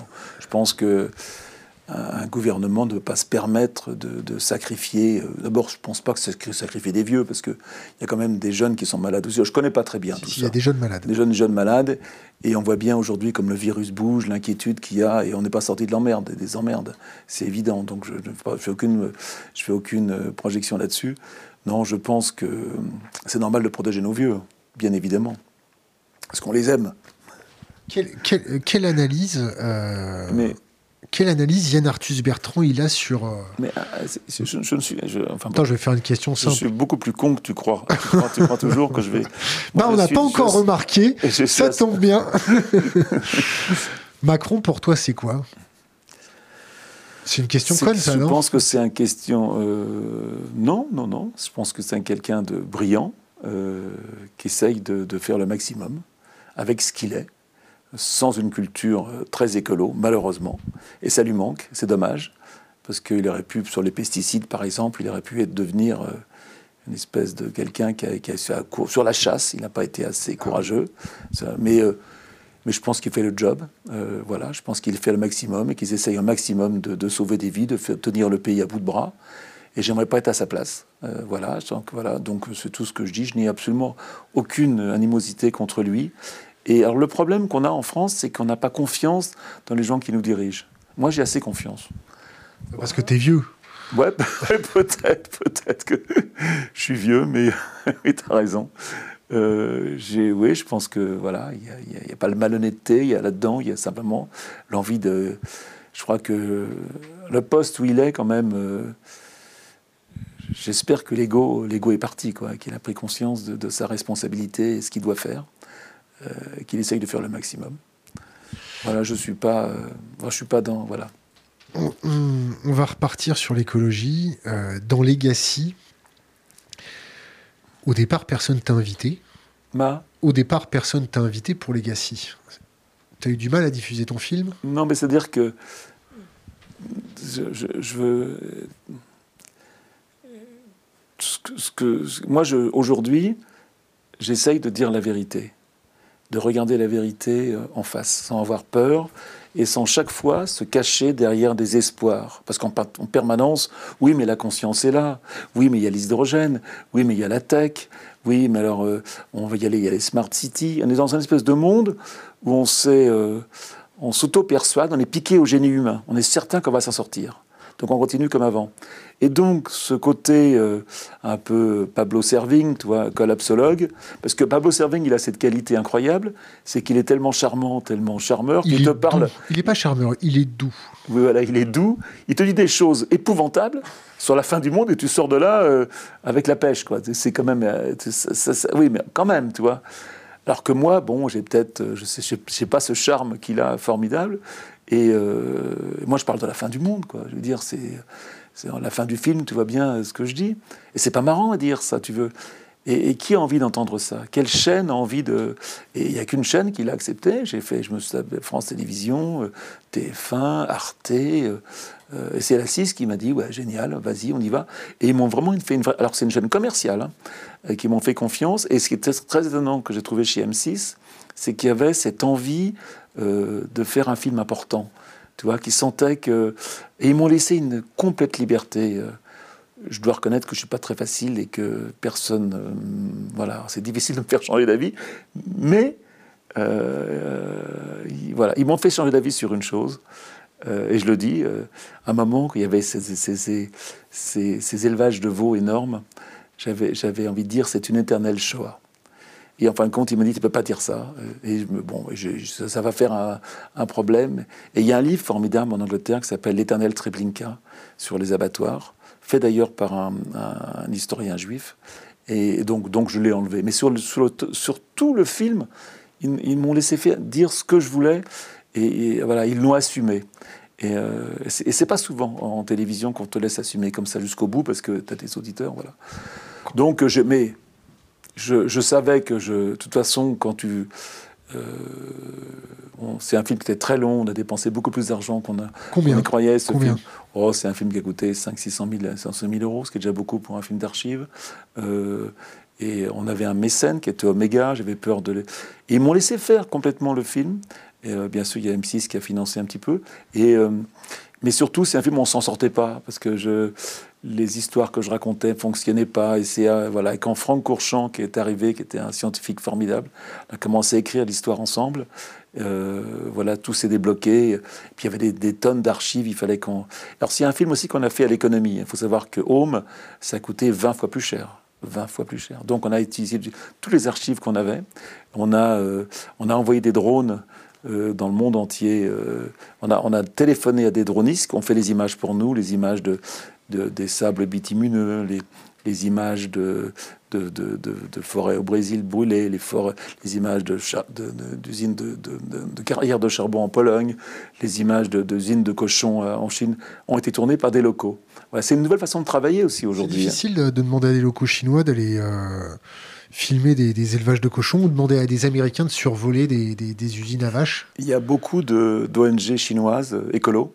Euh, en, Chine, il y a le pire et le meilleur. Ils ont, ils ont vécu des choses terribles. Et, alors c'est un pays qui n'est pas démocratique, mais quand même avec une vraie liberté de, paroles sur, différentes choses. On ne peut pas tout critiquer, mais en tout cas, voilà, on a beaucoup travaillé avec des ONG euh, chinoises euh, et, américaines et brésiliennes. Il y a toujours des, euh, il y a beaucoup d'images aussi, que, bah, les images des usines de veau qui sont absolument invraisemblables. Parce que ce que les gens savent pas, et moi, c'est quand tu veux quand tu veux devenir végétarien, c'est que tu dis, quand tu commences à creuser là-dedans, tu dis, il faut devenir vegan. Parce que par exemple, tu, tu dis on mange plus de viande, on va manger du fromage. Euh, alors le fromage, bien sûr, il est fait par des paysans euh, qui font le fromage chez eux avec leur laitière, c'est génial. Mais quand tu vois sur des, fermes gigantesques de milliers de vaches, euh, comme il y a beaucoup aux États-Unis, il n'y en a pas en France encore, mais c'est comme une tendance quand même, parce que le prix du lait est, est tellement bas qu'il faut en avoir beaucoup pour gagner de l'argent. C'est une honte, ça. Comment est-ce qu'en France, on n'est pas capable de payer le travail correctement des paysans? Mais c'est une honte. Aujourd'hui, le prix du lait, il est payé. c'était les chiffres pendant le Covid. C'était les chiffres, c'était 0,30 0,30 euros payé le litre, alors que ça leur revient 0,40. T'as des paysans qui suicident toutes les semaines. C'est honteux comme on n'est pas capable. Il faut acheter d'ailleurs. il y a une association qui s'appelle C'est qui le patron Voilà, qui vend, qui vend du lait, le fromage au bon prix. Et Qu'est-ce que c'est que d'être vache laitière aujourd'hui? Une Holstein, une vache, une vache, une race française, une vache canadienne qui n'existait pas en France dans les années 50. Hein. La vache Holstein est arrivée euh, en France, c'est une vache qui a été construite pour faire, pour faire du lait avec un pis gigantesque. Le reste, il n'y a pas de muscles, rien d'autre. Donc ces vaches, elles vont vivre 4-5 ans, 3-4 ans, je ne sais pas exactement. Elles doivent faire un veau tous les ans. C'est un petit veau mâle, il va partir à l'abattoir. Un petit veau femelle, il va être élevé dans ces fameux cases, cases qu'on voit dans le film. Tu dis, mais c'est pas normal, il y a un truc qui va pas. Et cette pauvre vache, elle va vivre 3-4 ans, 5 ans. Et après, elle partira à l'abattoir parce qu'elle avait des problèmes de pied, elle fait trop de lait, elle doit, elle doit être rentabilisée. Donc il y a un système où les, les, les, paysans sont prisonniers de la rentabilité. C'est pas normal, quoi. Faut qu'une vache vive jusqu'à une dizaine d'années. Il y a sûrement des gens qui le font. Il y a sûrement des gens qui m'écoutent. Il faut dire, mais moi, mes vaches, oui, sûrement. Mais en général, la viande que vous mangez chez les McDo, c'est de la vache laitière les trois quarts, les trois quarts du temps. Euh, et, tu dis, ben voilà. Euh, tu es végétarien, mais tu devrais être vegan, quoi, quelque part, et tu te dis merde, quoi, et tu n'es pas vegan. Euh, comment, quand, on fait un film comme le tien, comment on décide de, de la conclusion et comment on décide de finir face cam? C'était. C'était. Oui, alors là, c'est c'est un long chemin, un long chemin euh, d'essayer des fins. De, de, Parce que quand tu fais des films écolos, la fin tourne des catastrophes, évidemment. Tu parles d'avenir. Donc, euh, il fallait qu'on revienne à l'humain. Et ce film Human que j'ai fait, euh, que je conseille à beaucoup de gens de regarder, qui est gratuit sur YouTube, ça fait 3 heures un quart, qui est un film très long. Euh, je peux raconter un peu l'histoire, on a le temps T'as le temps, vas-y. Alors, tu veux un petit coup à boire? Mmh, non? Ouais, je veux bien un petit eh ben coup non. non, je veux bien un petit coup de flotte. Euh, ce que, ce que, non, mais c'est bon, c'est bon, t'embête pas, on peut attendre deux secondes. Un jour, je tombé en panne d'hélico euh, sur le Paris, je, faisais le Paris-Dakar, imaginez, euh, toi, à l'époque où Paris-Dakar n'était pas ce qu'il ce qu'il était aujourd'hui. Et euh, en reconnaissance, on est tombé en panne avec Thierry, Thierry Sabine dans un petit village. Feu Thierry Sabine Feu Thierry Sabine, voilà. et, et, je suis tombé dans un tout petit village où je suis resté trois jours avec des gens qui m'ont raconté leur vie pendant trois jours. Et, tout ce qu'ils m'ont dit, je le savais déjà. Je savais que, par exemple, dans un camp de vie en Afrique et tu n'as pas de bras, mais tu fais beaucoup d'enfants pour avoir de l'énergie. L'énergie que tu as, c'est d'abord tes enfants. Je savais que euh, la météo, tu la regardes parce que si tu, si tu ne peux pas cultiver, euh, c'est ce qu'on appelle les agriculteurs de subsistance, ils sont près d'un milliard euh, dans le monde, euh, bah, si y a une mauvaise météo, tu ne peux pas faire pousser tes récoltes et donc tu vas mourir de faim, tu vas crever de faim. Tu savais que quand tu es malade, quand tu es malade et que la maladie te fait peur, parce que quand tu es malade, tu ne peux pas travailler, pas travailler, tes enfants auront faim. Tout ça, je le savais, mais quand quelqu'un te le dit en te regardant dans, les yeux, droit, droit, et, ça te transperce le cœur. Et tu, tu, tu d'un seul coup, tu deviens moins con. Tout ce que tu savais, c'est pas là, c'est là tout ça. Et donc, j'ai décidé de faire ce travail qui s'appelait 6 milliards d'autres, dont Baptiste, que tu as vu tout à l'heure, mon fils, avait commencé à travailler. À travailler. J'ai pris, euh, je me suis dit, dans mon travail, il manque la parole de l'homme. Euh, parler d'écologie, c'est bien, mais il faut aussi parler de, des gens. Quoi. Euh, c'est la seule façon de parler d'écologie, d'écologie humaniste. Et donc, on avait envoyé une, des, des jeunes, petites caméras, qui sont partis, qui ont fait 6000 interviews en demandant un questionnaire qu'ils avaient fait ensemble. Qu'ils avaient vraiment, euh, tu vois, c'est tous des jeunes qui. J'avais dirigé plus ou moins le truc, j'avais gagné pas mal d'argent avec le succès de la Terre vue du ciel. C'est quoi, pas mal? Comment C'est combien oh bah, Je ne vais pas te parler de moi. J'ai gagné, quand tu vends 4 millions de livres, tu gagnes de l'argent. Tu vois, tu calcules 4 millions de livres, 5% euh, de droits d'auteur, 50% euh, qui vaut aux impôts, 50% que tu donnes à ta fondation. Il te reste quand même beaucoup d'argent. Et donc, ça me permet de financer, euh, d'avoir financé, de financer ce projet qui s'appelait 6 milliards d'autres, qui était un, nom qui a été inventé par eux, par ces jeunes-là. voilà, ils sont partis, partis autour du monde. Et et tous, on a fait une grande exposition au Grand Palais, euh, qui a été un énorme succès, qui était très addictif, où tu les gens parler euh, de, de, leur famille, de, euh, de, de la vie, quoi. Qu'est-ce que c'est que le bonheur euh, Est-ce quel est le sens de la vie euh, et, les gens parlaient très très bien. Et, il y avait 25 heures de vidéo. Et les gens, il y a des gens qui venaient trois jours pour écouter les 25 heures de vidéo.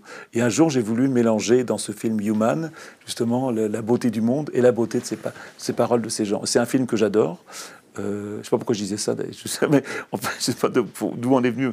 Mais en tout cas, voilà. Et, et t'es tombé en panne en hélicoptère. Oui, mais donc j'ai, donc je pourquoi, comment j'ai fait ce film Human?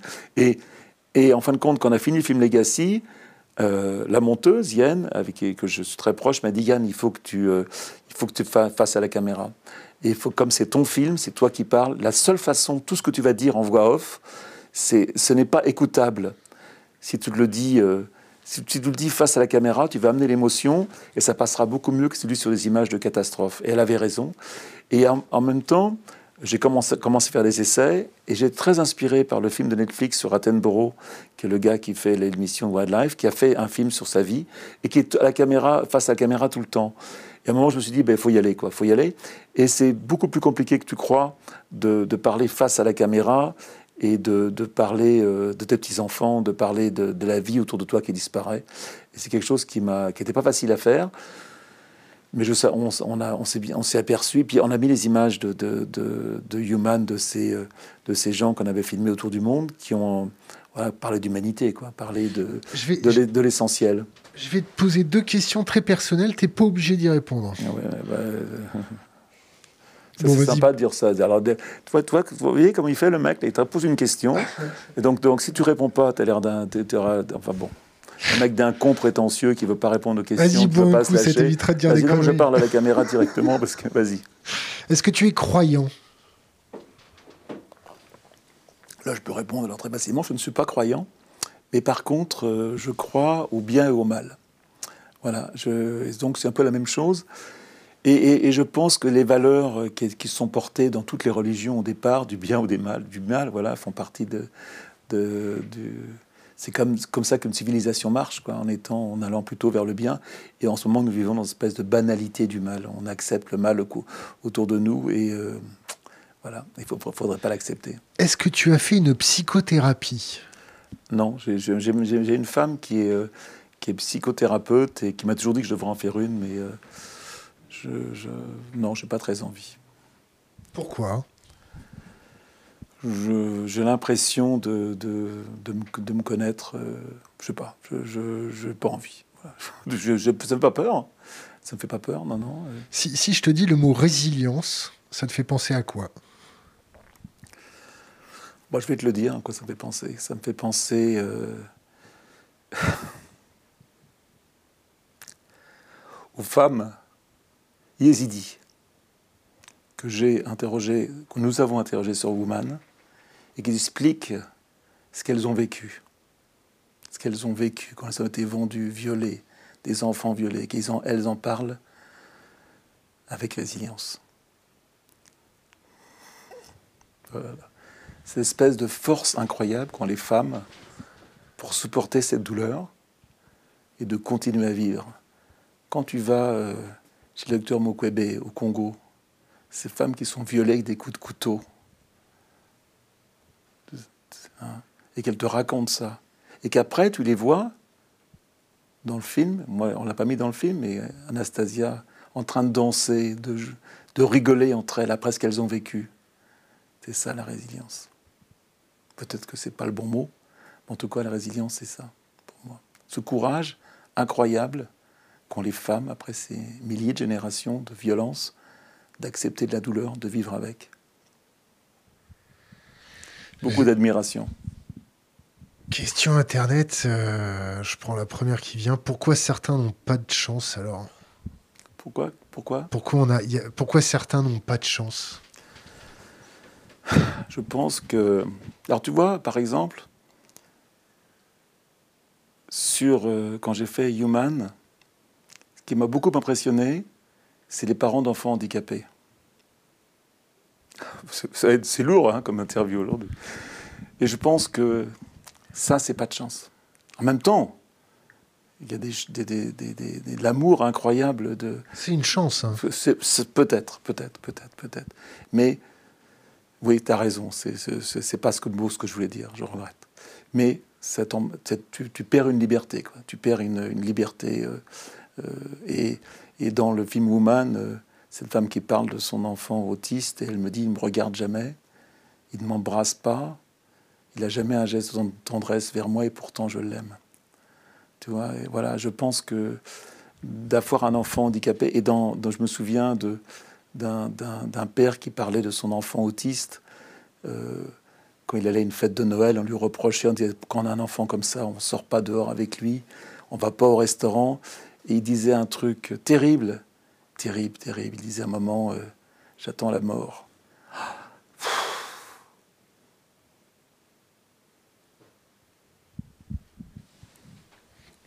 C'est pas moi qui le dis, c'est lui. Comment tu, vois... Comment tu vois ta propre fin de vie? Ah, j'ai une, Je l'ai beaucoup raconté cette histoire, mais je désolé de la raconter encore une fois. Quand on était à Madagascar et qu'on avait fait, on a photographié sur Human, on a fait des interviews d'Human, il y a une, une femme euh, dans ces interviews qui sont toujours des questions, on pose toujours les mêmes, ces interviews qui durent une heure, deux heures, et on a parlé avec une femme qui c'est agriculture de subsistance, toujours pareil, des gens extrêmement pauvres, ça pas lire, pas écrire. On est là avec, enfin, avec nos caméras, on s'installe et on demande à ces gens de raconter leur vie. En fin de compte, ils n'ont jamais parlé devant une caméra, ils ne comprennent même pas euh, où, ce qu'on va faire des images, mais en même temps, on est là, on leur parle, on, passe des moments euh, avec eux. Et il y a une question qu'on pose aux gens, quel est votre plus grand rêve? Et cette femme, plus grand rêve, elle commence à parler euh, de la, mort de ses enfants, parce que quand tu fais beaucoup d'enfants, tu as beaucoup d'enfants qui meurent, donc elle parle, voudrait que mes enfants vivent. Elle avait un bébé qui était malade. Elle veut l'éducation pour ses enfants, parce que partout où tu vas, les mères, leur principal objectif, c'est que leurs enfants réussissent leur vie et soient meilleurs qu'eux. Ça, c'est vraiment incroyable, l'espèce de volonté incroyable des femmes que, que leurs enfants vivent une meilleure vie qu'elles. Et on lui dit, mais non, mais quelque chose de plus fort, quel est ton plus grand rêve? Et Alors elle, réfléchit, elle réfléchit, elle parle avec sa copine dans le dialecte malgache, je ne sais pas si elle parlait, je ne sais même pas ce qu'elle parlait, enfin, je les entends rigoler. Elle me regarde droit dans les yeux, et elle me dit un truc à lequel je pense tous les jours, j'aimerais mourir avec le sourire. Ça veut dire quoi? C'est formidable, l'intelligence. Ça veut dire quoi? Ça veut dire qu'on va tous mourir, c'est écrit, qu'il faut accepter sa mort, ce qui n'est pas facile, mais qu'il faut euh, régler ses avoir, avoir vu la, vie qu'on a envie d'avoir. Pas d'être fier de sa vie, ça veut rien dire, mais d'être content de la vie qu'on a eue, d'accepter ses erreurs, accepter ce qu'on a fait pas bien, de, de demander pardon, j'en sais rien. Mais en tout cas, d'accepter la vie qu'on a eue et de dire merci à la vie. Et ça, c'est vachement important. Et j'y pense tous les jours. Et d'ailleurs, la, fin du Human, c'est quelqu'un qui dit euh, J'aimerais que mes derniers mots soient merci, merci à la vie. Bon, on change un peu de sujet parce que ça commence à devenir un peu lourd. Euh, Mais euh, tu sais, de parler de l'amour, de parler, c'est essentiel. Qu'est-ce qu'il y a de plus important que ça en fin de compte? Alors, question, euh, qui n'est pas une question internet, qui est une question de mon ami sur la gauche, que je balance. Comment, en tant qu'homme, tu fais un film sur les femmes? Quelle place tu as par rapport à une femme qui pourrait le faire alors, comment tu, te comment tu leur laisses la place alors, et le choix que tu coupes pour le documentaire alors, Tiens, mais tu veux pas la lire ta question Alors, je vais te répondre à, je vais te répondre à toi, parce que toi qui as posé la question. Non, je pas, non, je te réponds, c'est toi que je réponds. Je. Alors c'est très simple. Je décide de faire un film sur les femmes et je m'aperçois que je ne peux pas faire un film sur les femmes tout seul. Donc je demande à Anastasia Mikova, avec qui j'ai beaucoup travaillé, de faire le, réaliser le film avec moi. Elle choisit son équipe avec moi et je m'aperçois très vite que je ne suis pas exclu du film, c'est pas le mot, mais que c'est un film fait par des femmes et que je je dirais pas fermer ma gueule, c'est pas le mot mais que je dois laisser la liberté à ces femmes de faire le film qu'elles ont envie. C'est pas toujours facile, que je suis quelqu'un d'assez autoritaire.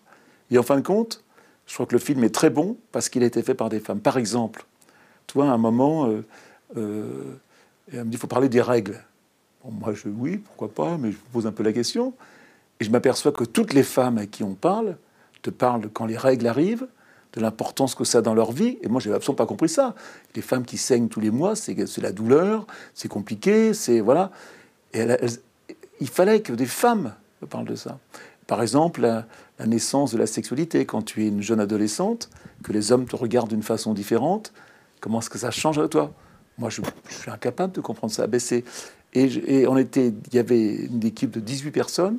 On a travaillé quand même pendant deux ans. Euh, j'avais, on était deux mecs, on n'avait pas le pouvoir. Et à un moment, j'ai senti que, j'avais, que je devais laisser les choses, que le film allait être bon parce que c'est des femmes qui le faisaient. Donc, c'est pas du tout été difficile pour moi parce que j'ai bien compris que le film serait meilleur si je laissais les, femmes faire le film. Voilà. J'espère qu'on sera, on va être au César bientôt. J'espère que voilà qu'on va y aller. Euh, et c'est un film formidable, mais je me dis pas que je me suis senti exclu du film, c'est pas vrai. Mais j'ai, compris qu'à un moment, il fallait que je laisse, laisse le pouvoir. Euh, euh, aux femmes de l'équipe. Voilà. je ne te dis pas que j'ai pas décidé de beaucoup de choses.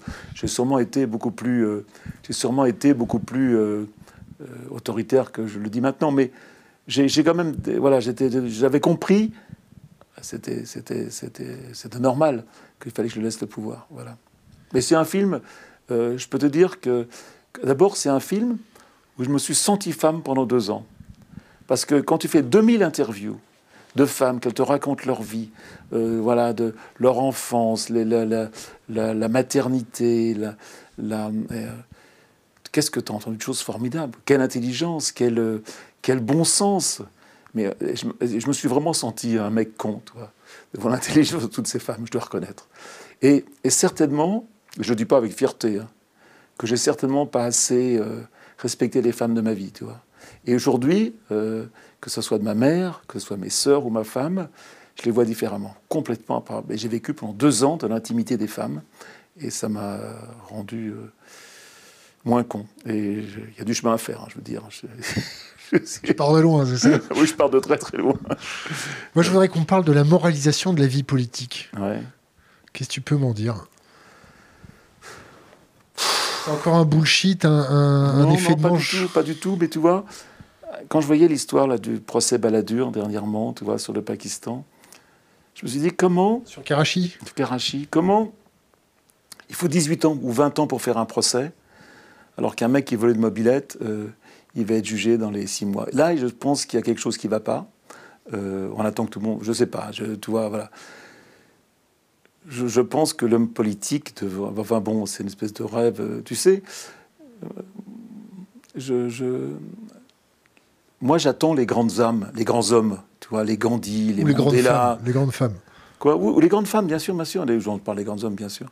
Et on peut parler des, grandes femmes écolos, parce que toutes les, héros de l'environnement, en parlant de Carlson, Vandana Shiva, c'est tous des femmes. Toutes les héros de l'environnement sont des femmes, jusqu'à Greta aujourd'hui. Donc voilà. Donc je... Mais si tu veux, je, je, je, on, y a un manque de confiance dans nos hommes politiques euh, terrible. Euh, voilà qu'on n'a pas envie de suivre et euh, voilà, la moralisation d'un politique, bien sûr, euh, mais je ne connais pas assez bien ce monde-là, je, ne, je, je, vois ça de très loin. Donc voilà, je crois.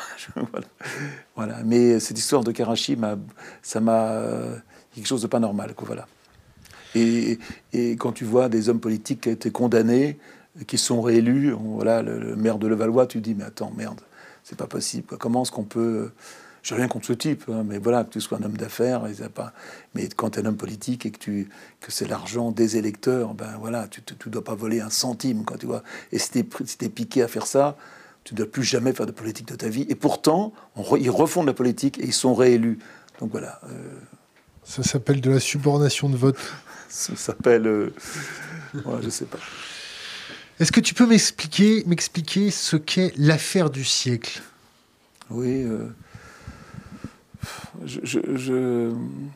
oui, c'est ce, procès euh, euh, qu'on a fait d'hommes politiques euh, sur condamnation. Qui je, je, dois reconnaître que je me suis assez éloigné de ça parce que j'ai pas, j'ai pas cette, certainement cette, cette haine, cette, cette envie de vengeance que j'ai pour ma génération. voilà, que des jeunes peuvent avoir et qu'ils doivent avoir. Peut-être que j'en fais partie. Et en même temps, euh, je suis l'État, je suis les entreprises, je suis le citoyen. En moi, il y a tout ça. L'État, c'est moi. Si euh, on va en parler, si tu veux, moi, je suis très euh, concerné par le fait que mon pays est le troisième vendeur d'armes au monde. Et ça, je l'accepte pas. Tu vois, de penser qu'aujourd'hui, le Yémen, le Yémen, voilà, voilà, le pays, on vend des armes à l'Arabie Saoudite, qui vont bombarder le Yémen, ou le Yémen ou un autre pays. Aujourd'hui, dans les guerres d'aujourd'hui, il faut savoir que 80% de civils sont tués. Sur les 80%, il y a 30% d'enfants. Comment mon pays, que le pays des droits de l'homme, le pays des ONG, de la générosité, on est encore le troisième vendeur d'armes au monde. je ne l'accepte pas. Pourquoi? Parce qu'on a besoin d'acheter ce putain de pétrole, qui est le sang de notre économie, et si on n'a pas ce pétrole, l'économie s'arrête, notre pays s'arrête. Donc on a besoin de cet argent. Donc on est prêt à faire n'importe quoi pour avoir ce pétrole. Mais. J'imagine le type qui, qui, fabrique des missiles. Euh, euh, voilà, dans une usine. D'ailleurs, on ne peut pas rentrer. J'ai une copine qui a fait un film qui s'appelle Mon pays, le troisième, vend, Mon pays vend des armes. Impossible de rentrer dans une usine d'armement, c'est strictement impossible. Et j'imagine le mec qui fabrique toute la journée des, des missiles euh, et qui le soir rentre chez lui, et, euh, discute avec ses enfants. Quoi. Je me dis, mais voilà, tu vois. Et, je n'ai rien à lui dire, tu vois. C'est pas moi de le juger.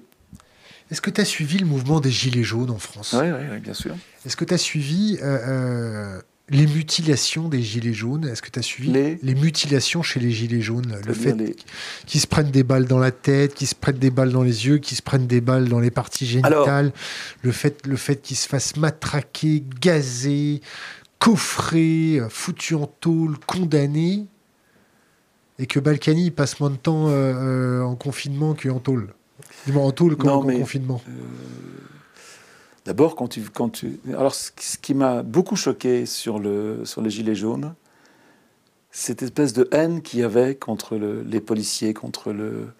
Et je, pense, hein. je, et je pense que, bien sûr, et je pense que le pauvre CRS qui est en face, c'est un gilet jaune quelque part. C'est un pauvre qui tape sur un pauvre Voilà, je pense qu'il y a euh, deux personnes euh, l'un en face de l'autre. Et quand je me souviens d'entendre, tu te souviens, il y avait eu un suicide et il y a des gens qui criaient Suicidez-vous, euh, débarrassez-nous. Horrible. Ça m'a assez choqué. Et euh, il y a un moment où la haine te rend con. Tu, rends, tu, tu, tu fais n'importe quoi. Tu vois, tu n'es plus, t'es plus un mec normal. Tu es prêt à tuer, tu es prêt à taper des deux côtés. Voilà, j'ai pas de, j'ai pas de jugement à faire ça. Je pense que peut-être que moi qui ai fait mes 68, moi qui, aussi, qui étais aussi dans la violence, euh, j'aurais peut-être fait la même chose. Donc, euh, T'as caillassé du Condé? Mm, ouais, mais j'aurais. Vous voyez que pas de loin, c'était un peu le petit bourgeois lançant des pavés de loin avec des bagnoles qui brûlaient. C'était quand même moins violent qu'aujourd'hui, beaucoup moins violent, même si on avait envie de tout casser. Et c'est normal d'avoir envie de tout casser, je pense, quand tu as 18 ans, euh, tu as envie de casser le système, c'est humain. Mais les gilets jaunes, moi j'ai interrogé, j'ai fait des femmes gilets jaunes dans mon, dans mon, dans, mon film, et quand elles te racontent qu'une femme de, qui gagne 1200 euros par mois, voilà, qui a deux enfants, euh, aide-soignante. 1200, c'est déjà beaucoup. Voilà, 1000 hein. aide-soignante, qui touche que le mari ne paye pas sa pension. Et puis on en a interrogé qui m'ont, c'est des interviews qui m'ont fendu le cœur, véritablement. Et je comprends cette colère. Il y a une, il y a une répartition des richesses qui n'est pas juste. Et moi, je suis un privilégié, je le dis euh, et le redis. Donc, euh, mais j'en ai vraiment conscience, et c'est pas normal. C'est pas normal. Voilà. Gaël Giraud, ça te fait penser à quoi? Un ami que j'adore, quelqu'un de bien, un virtuose au piano. Voilà, c'est un type qui est formidable. Et euh, ce type qui est jésuite, qui, euh, qui est brillant, qui a, été un, qui a été un trader, qui est capable aujourd'hui d'être un homme d'église. Alors, tu vois, moi, je suis pas croyant, mais je suis en admiration devant ça. Et qui donne 100 euros par, qui garde 100 euros par mois, tout son salaire est donné, euh, donné à la communauté. Beaucoup d'admiration, d'intelligence. On devait, c'est drôle parce qu'on avait un, on avait un projet de faire un livre ensemble tous les deux. et, et c'était une idée d'un éditeur. Puis je me suis dit, je vais pas être au niveau du tout, toi, je vais, être, je vais pas être au niveau. Donc, je vois quand j'ai décliné en me disant, bah, attends, quand tu fais un bouquin avec un mec qui est si malin, si intelligent, tu dis non, ça va pas marcher. Donc, je l'ai pas fait. On a fait une interview de lui. Oui, je l'ai vu. Et, c'est, peut-être pour ça que je suis là aussi aujourd'hui, tu sais. Pourquoi? Parce que je trouvais que tes interviews sont longues, tu prends le temps d'écouter les gens. Et puis, en fin de compte, ce que j'avais pas ressenti, c'était assez d'empathie envers les gens que tu interviews, quelque part. Tu aimes bien les gens que tu interviews. Que moi, je sais Faut pas le dire. Faut pas le dire. non, mais c'est important de, tu, sais parler aux gens, quoi. Tu sais, euh, voilà, tu te. C'est comme ça que je le ressens. J'avais un peu peur en arrivant. Bah, écoute, t'as pas été dans la cave, donc ça va. Parce que avant, avant on tournait dans une cave, mais, mais, la communauté nous a un peu aidés pour sortir de notre cave. Ça y est, je rougis. Euh, non, le plus jouissif euh, avec l'interview de Giro, c'est on a une question qu'on pose un petit peu d'une façon euh, piquante qui est est-ce que vous avez un ami imaginaire pour faire référence euh, si vous êtes croyant ou pas croyant? Et quand en face, on a un jésuite euh, qui a fait une thèse ou un doctorat sur. Oui, sur le, la, théologie et l'écologie. Hein. Voilà oui, oui, bien sûr. Bah, c'est difficile à comprendre. Hein. Ah bah, il faut mâcher. tu hein. l'as entendu. Non, mais il est brillantissime. Il est brillantissime. Oui. Qui a d'autres de brillantissimes encore en France? Bah, C'est peut-être euh, la sœur Marie-Jo, euh, qui est une bonne sœur qui reçoit des réfugiés tous les jours, que, que je connais bien, qui est dans le sous-sol de son église, à porte de la porte de chapelle. Parce que les réfugiés, quand ils arrivent en France, euh, ils connaissent la sœur Marie-Jo parce que ça ça se passe. Et quand ils arrivent, ils vont directement la voir pour avoir euh, euh, des, vêtements, pour avoir de l'argent, pour qu'on l'aide. Et voilà, ça, c'est des gens que, qui ne parlent pas à la télé, que personne ne connaît, qui font un travail incroyable. C'est ceux-là que j'admire. Et il y en a beaucoup, je peux te dire. Cédric Héroux Cédric Héroux, il, a, cette côté euh, naïf, utopiste, courageux, voilà. C'est des gens qui sauvent nos âmes, ces gens-là, qui sont importants. Hein. Les gens de l'Ouest Méditerranée. Euh, et je, suis en grande admiration devant ces gens. J'essaye d'aider comme je peux. Qu'est-ce que tu peux dire aux gens qui sont pas contents, par exemple, du travail de Cédric Héroux avec les réfugiés, par exemple avec le travail de SOS Méditerranée pour protéger des vies en Méditerranée, quand, quand ils disent, voilà, euh, ces gens-là sont des importateurs de terroristes, des importateurs de misère, des, complices des passeurs. Qu'est-ce qu'on peut leur dire à ces gens-là? D'abord, il faut leur dire que quoi qu'ils pensent, la grande crise migratoire n'a pas encore commencé. On est au début de quelque chose qui va être beaucoup plus important qu'on croit. On l'a dit tout à l'heure, mais quand tu vis dans un pays, ce qu'il faut savoir, c'est qu'il y a énormément changé de choses. Il se trouve que j'ai beaucoup de, jeunes que je connais euh, euh, qui vivent dans les pays africains. Et tous les gosses, ils ont WhatsApp aujourd'hui. Ils savent, ils ont Internet. Donc, le gosse adolescent qui vit euh, Addis Abeba, qui vit à Bamako. Et c'est très bien comme on vit. Il sait ce qui se passe ici. Et donc ce paradis qu'il n'a pas chez lui, puisque je répète, il n'a pas de travail, il n'a pas de démocratie, il n'a pas de santé, pas d'éducation, il n'a qu'une envie, c'est de venir chez toi.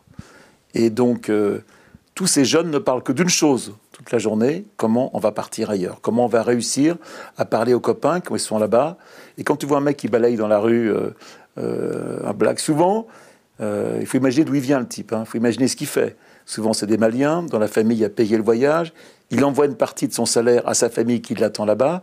Et euh, je le regarde d'une façon, moi, euh, avec respect, ce type-là, tu vois, qui vient ici nous, nous aider à, vivre mieux pour que sa famille vive d'une façon meilleure euh, chez eux. Et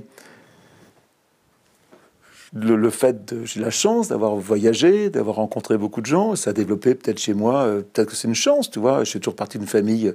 Ma mère déjà faisait de la, de l'éducation, de la les, très qui faisait de la, tu vois, de la, comment ça, apprenait à lire aux, réfugiés déjà dans les années, euh, années 70. Donc été élevé un peu là-dedans. Et puis moi, euh, les plus belles années de ma vie, je les ai passées en Afrique. C'est des gens que j'aime.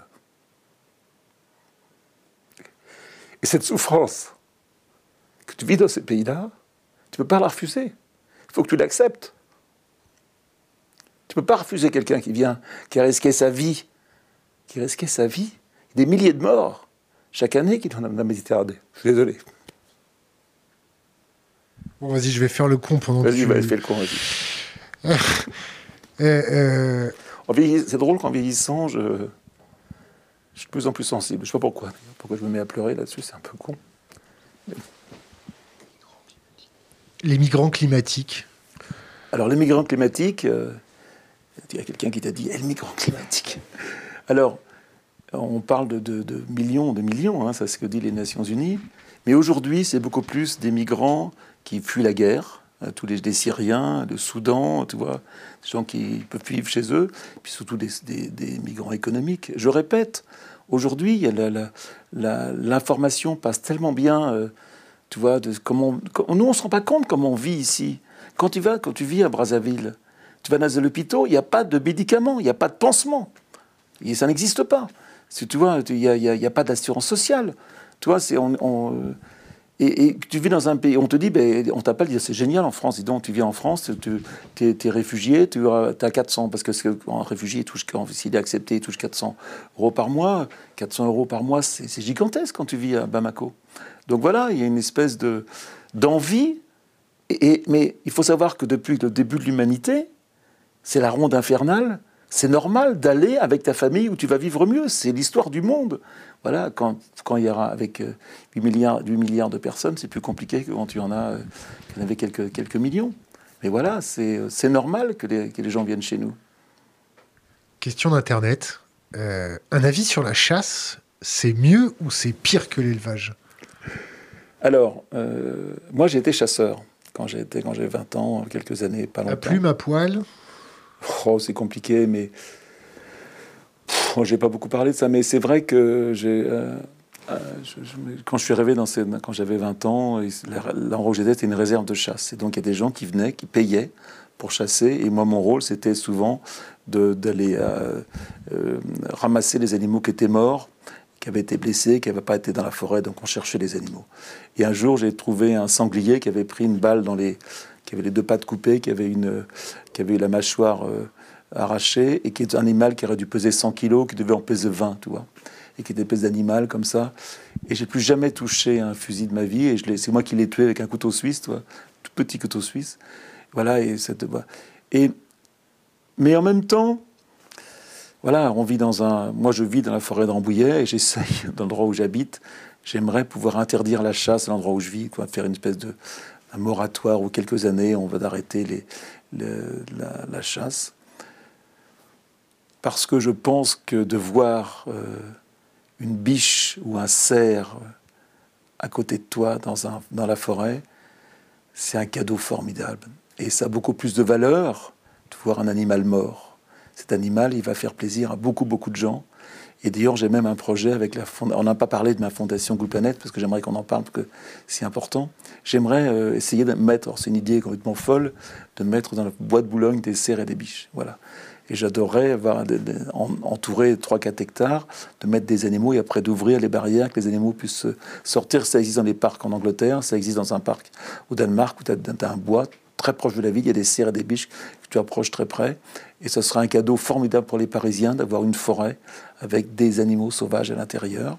Alors bien sûr, ça sera compliqué pour les bagnoles, bien sûr compliqué pour les forestiers, mais ça vaut le coup d'essayer parce qu'on vit dans un monde où l'animal sauvage dérange et gêne.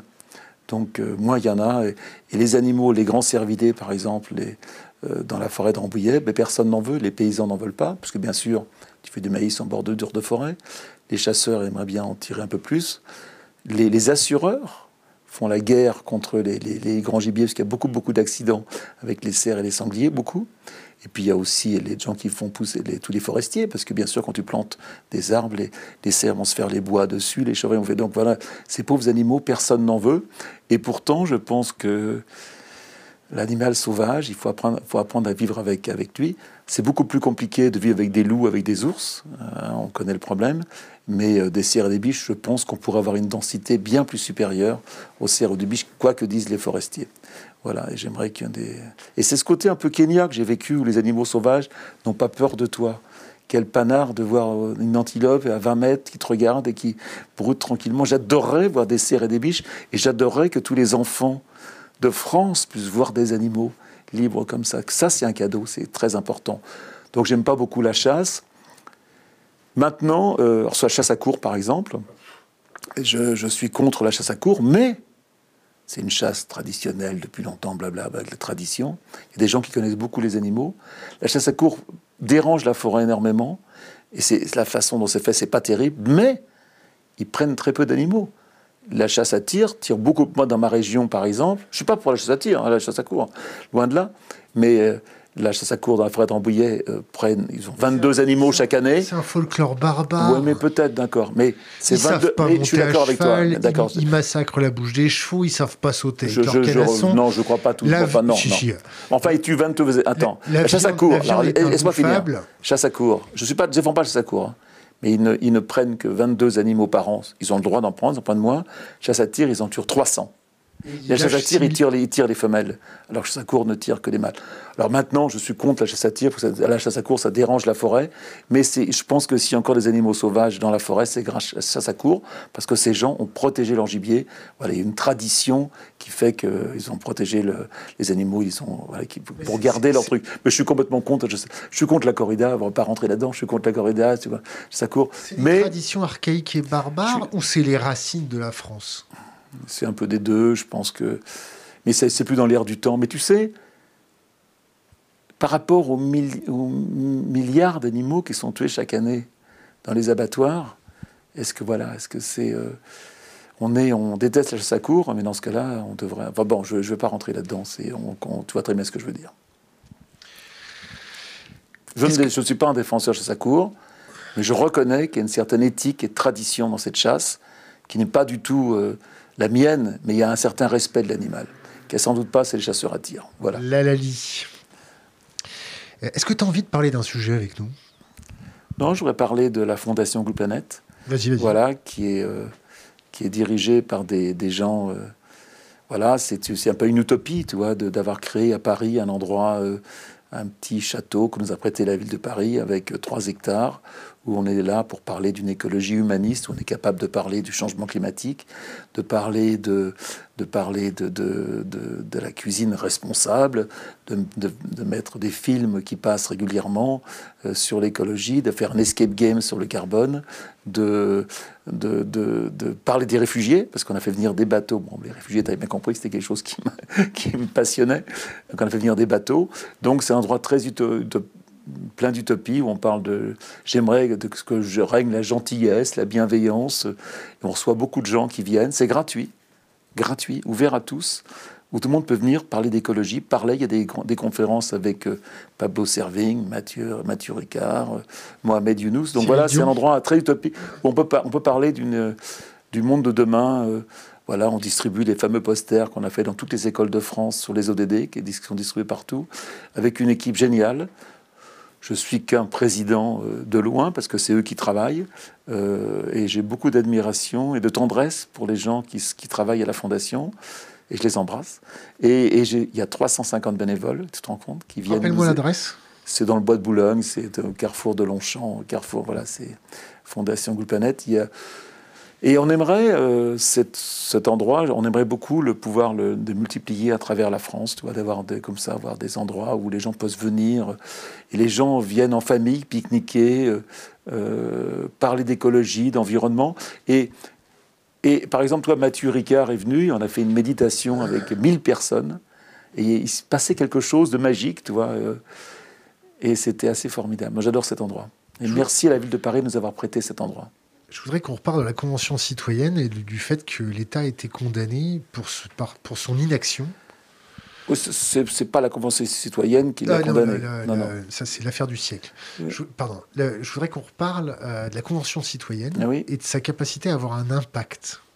Alors, j'ai, on, euh, on, va passer, on va montrer le livre hein, qui vient de sortir, qui a fait la, qui a fait c'est le livre qui a moi je vais pas enlever ma photo parce que c'est pas moi qui ai écrit le livre c'est fait par les gens de ma fondation. Voilà et c'est un j'ai été on, est en train de faire un film sur eux en ce moment et euh, c'est 150 euh, personnes qui ont été choisies euh, au hasard hein, par random. C'est drôle d'ailleurs. Tu sais que Cohn-Bendit a été choisi par hasard et quelqu'un qui l'appelle qui dit bonjour voilà vous êtes monsieur Cohn-Bendit oui. Le hasard fait mal les choses c'est incroyable. Donc donc c'est choisi qui beaucoup ne connaissaient rien à l'écologie et ils sont sortis de là passionnés, tu vois. Et surtout, euh, ce qui m'a impressionné, c'est la, d'être devenus citoyens, de savoir qu'ils avaient une responsabilité, qu'ils étaient là pour changer quelque chose, et ça, ils l'ont pris à bras le corps. Et quand, par exemple, ils disent de rouler à 120 km sur les autoroutes, alors que tu vis en province, tu vois, euh, voilà, c'est euh, de, ou 110 km/h. Tu vois, c'était impossible à accepter. Mais c'est eux-mêmes qui l'ont demandé. Et c'est des gens, c'est des gens normaux, c'est le français moyen, tu vois. Et j'étais fasciné par le.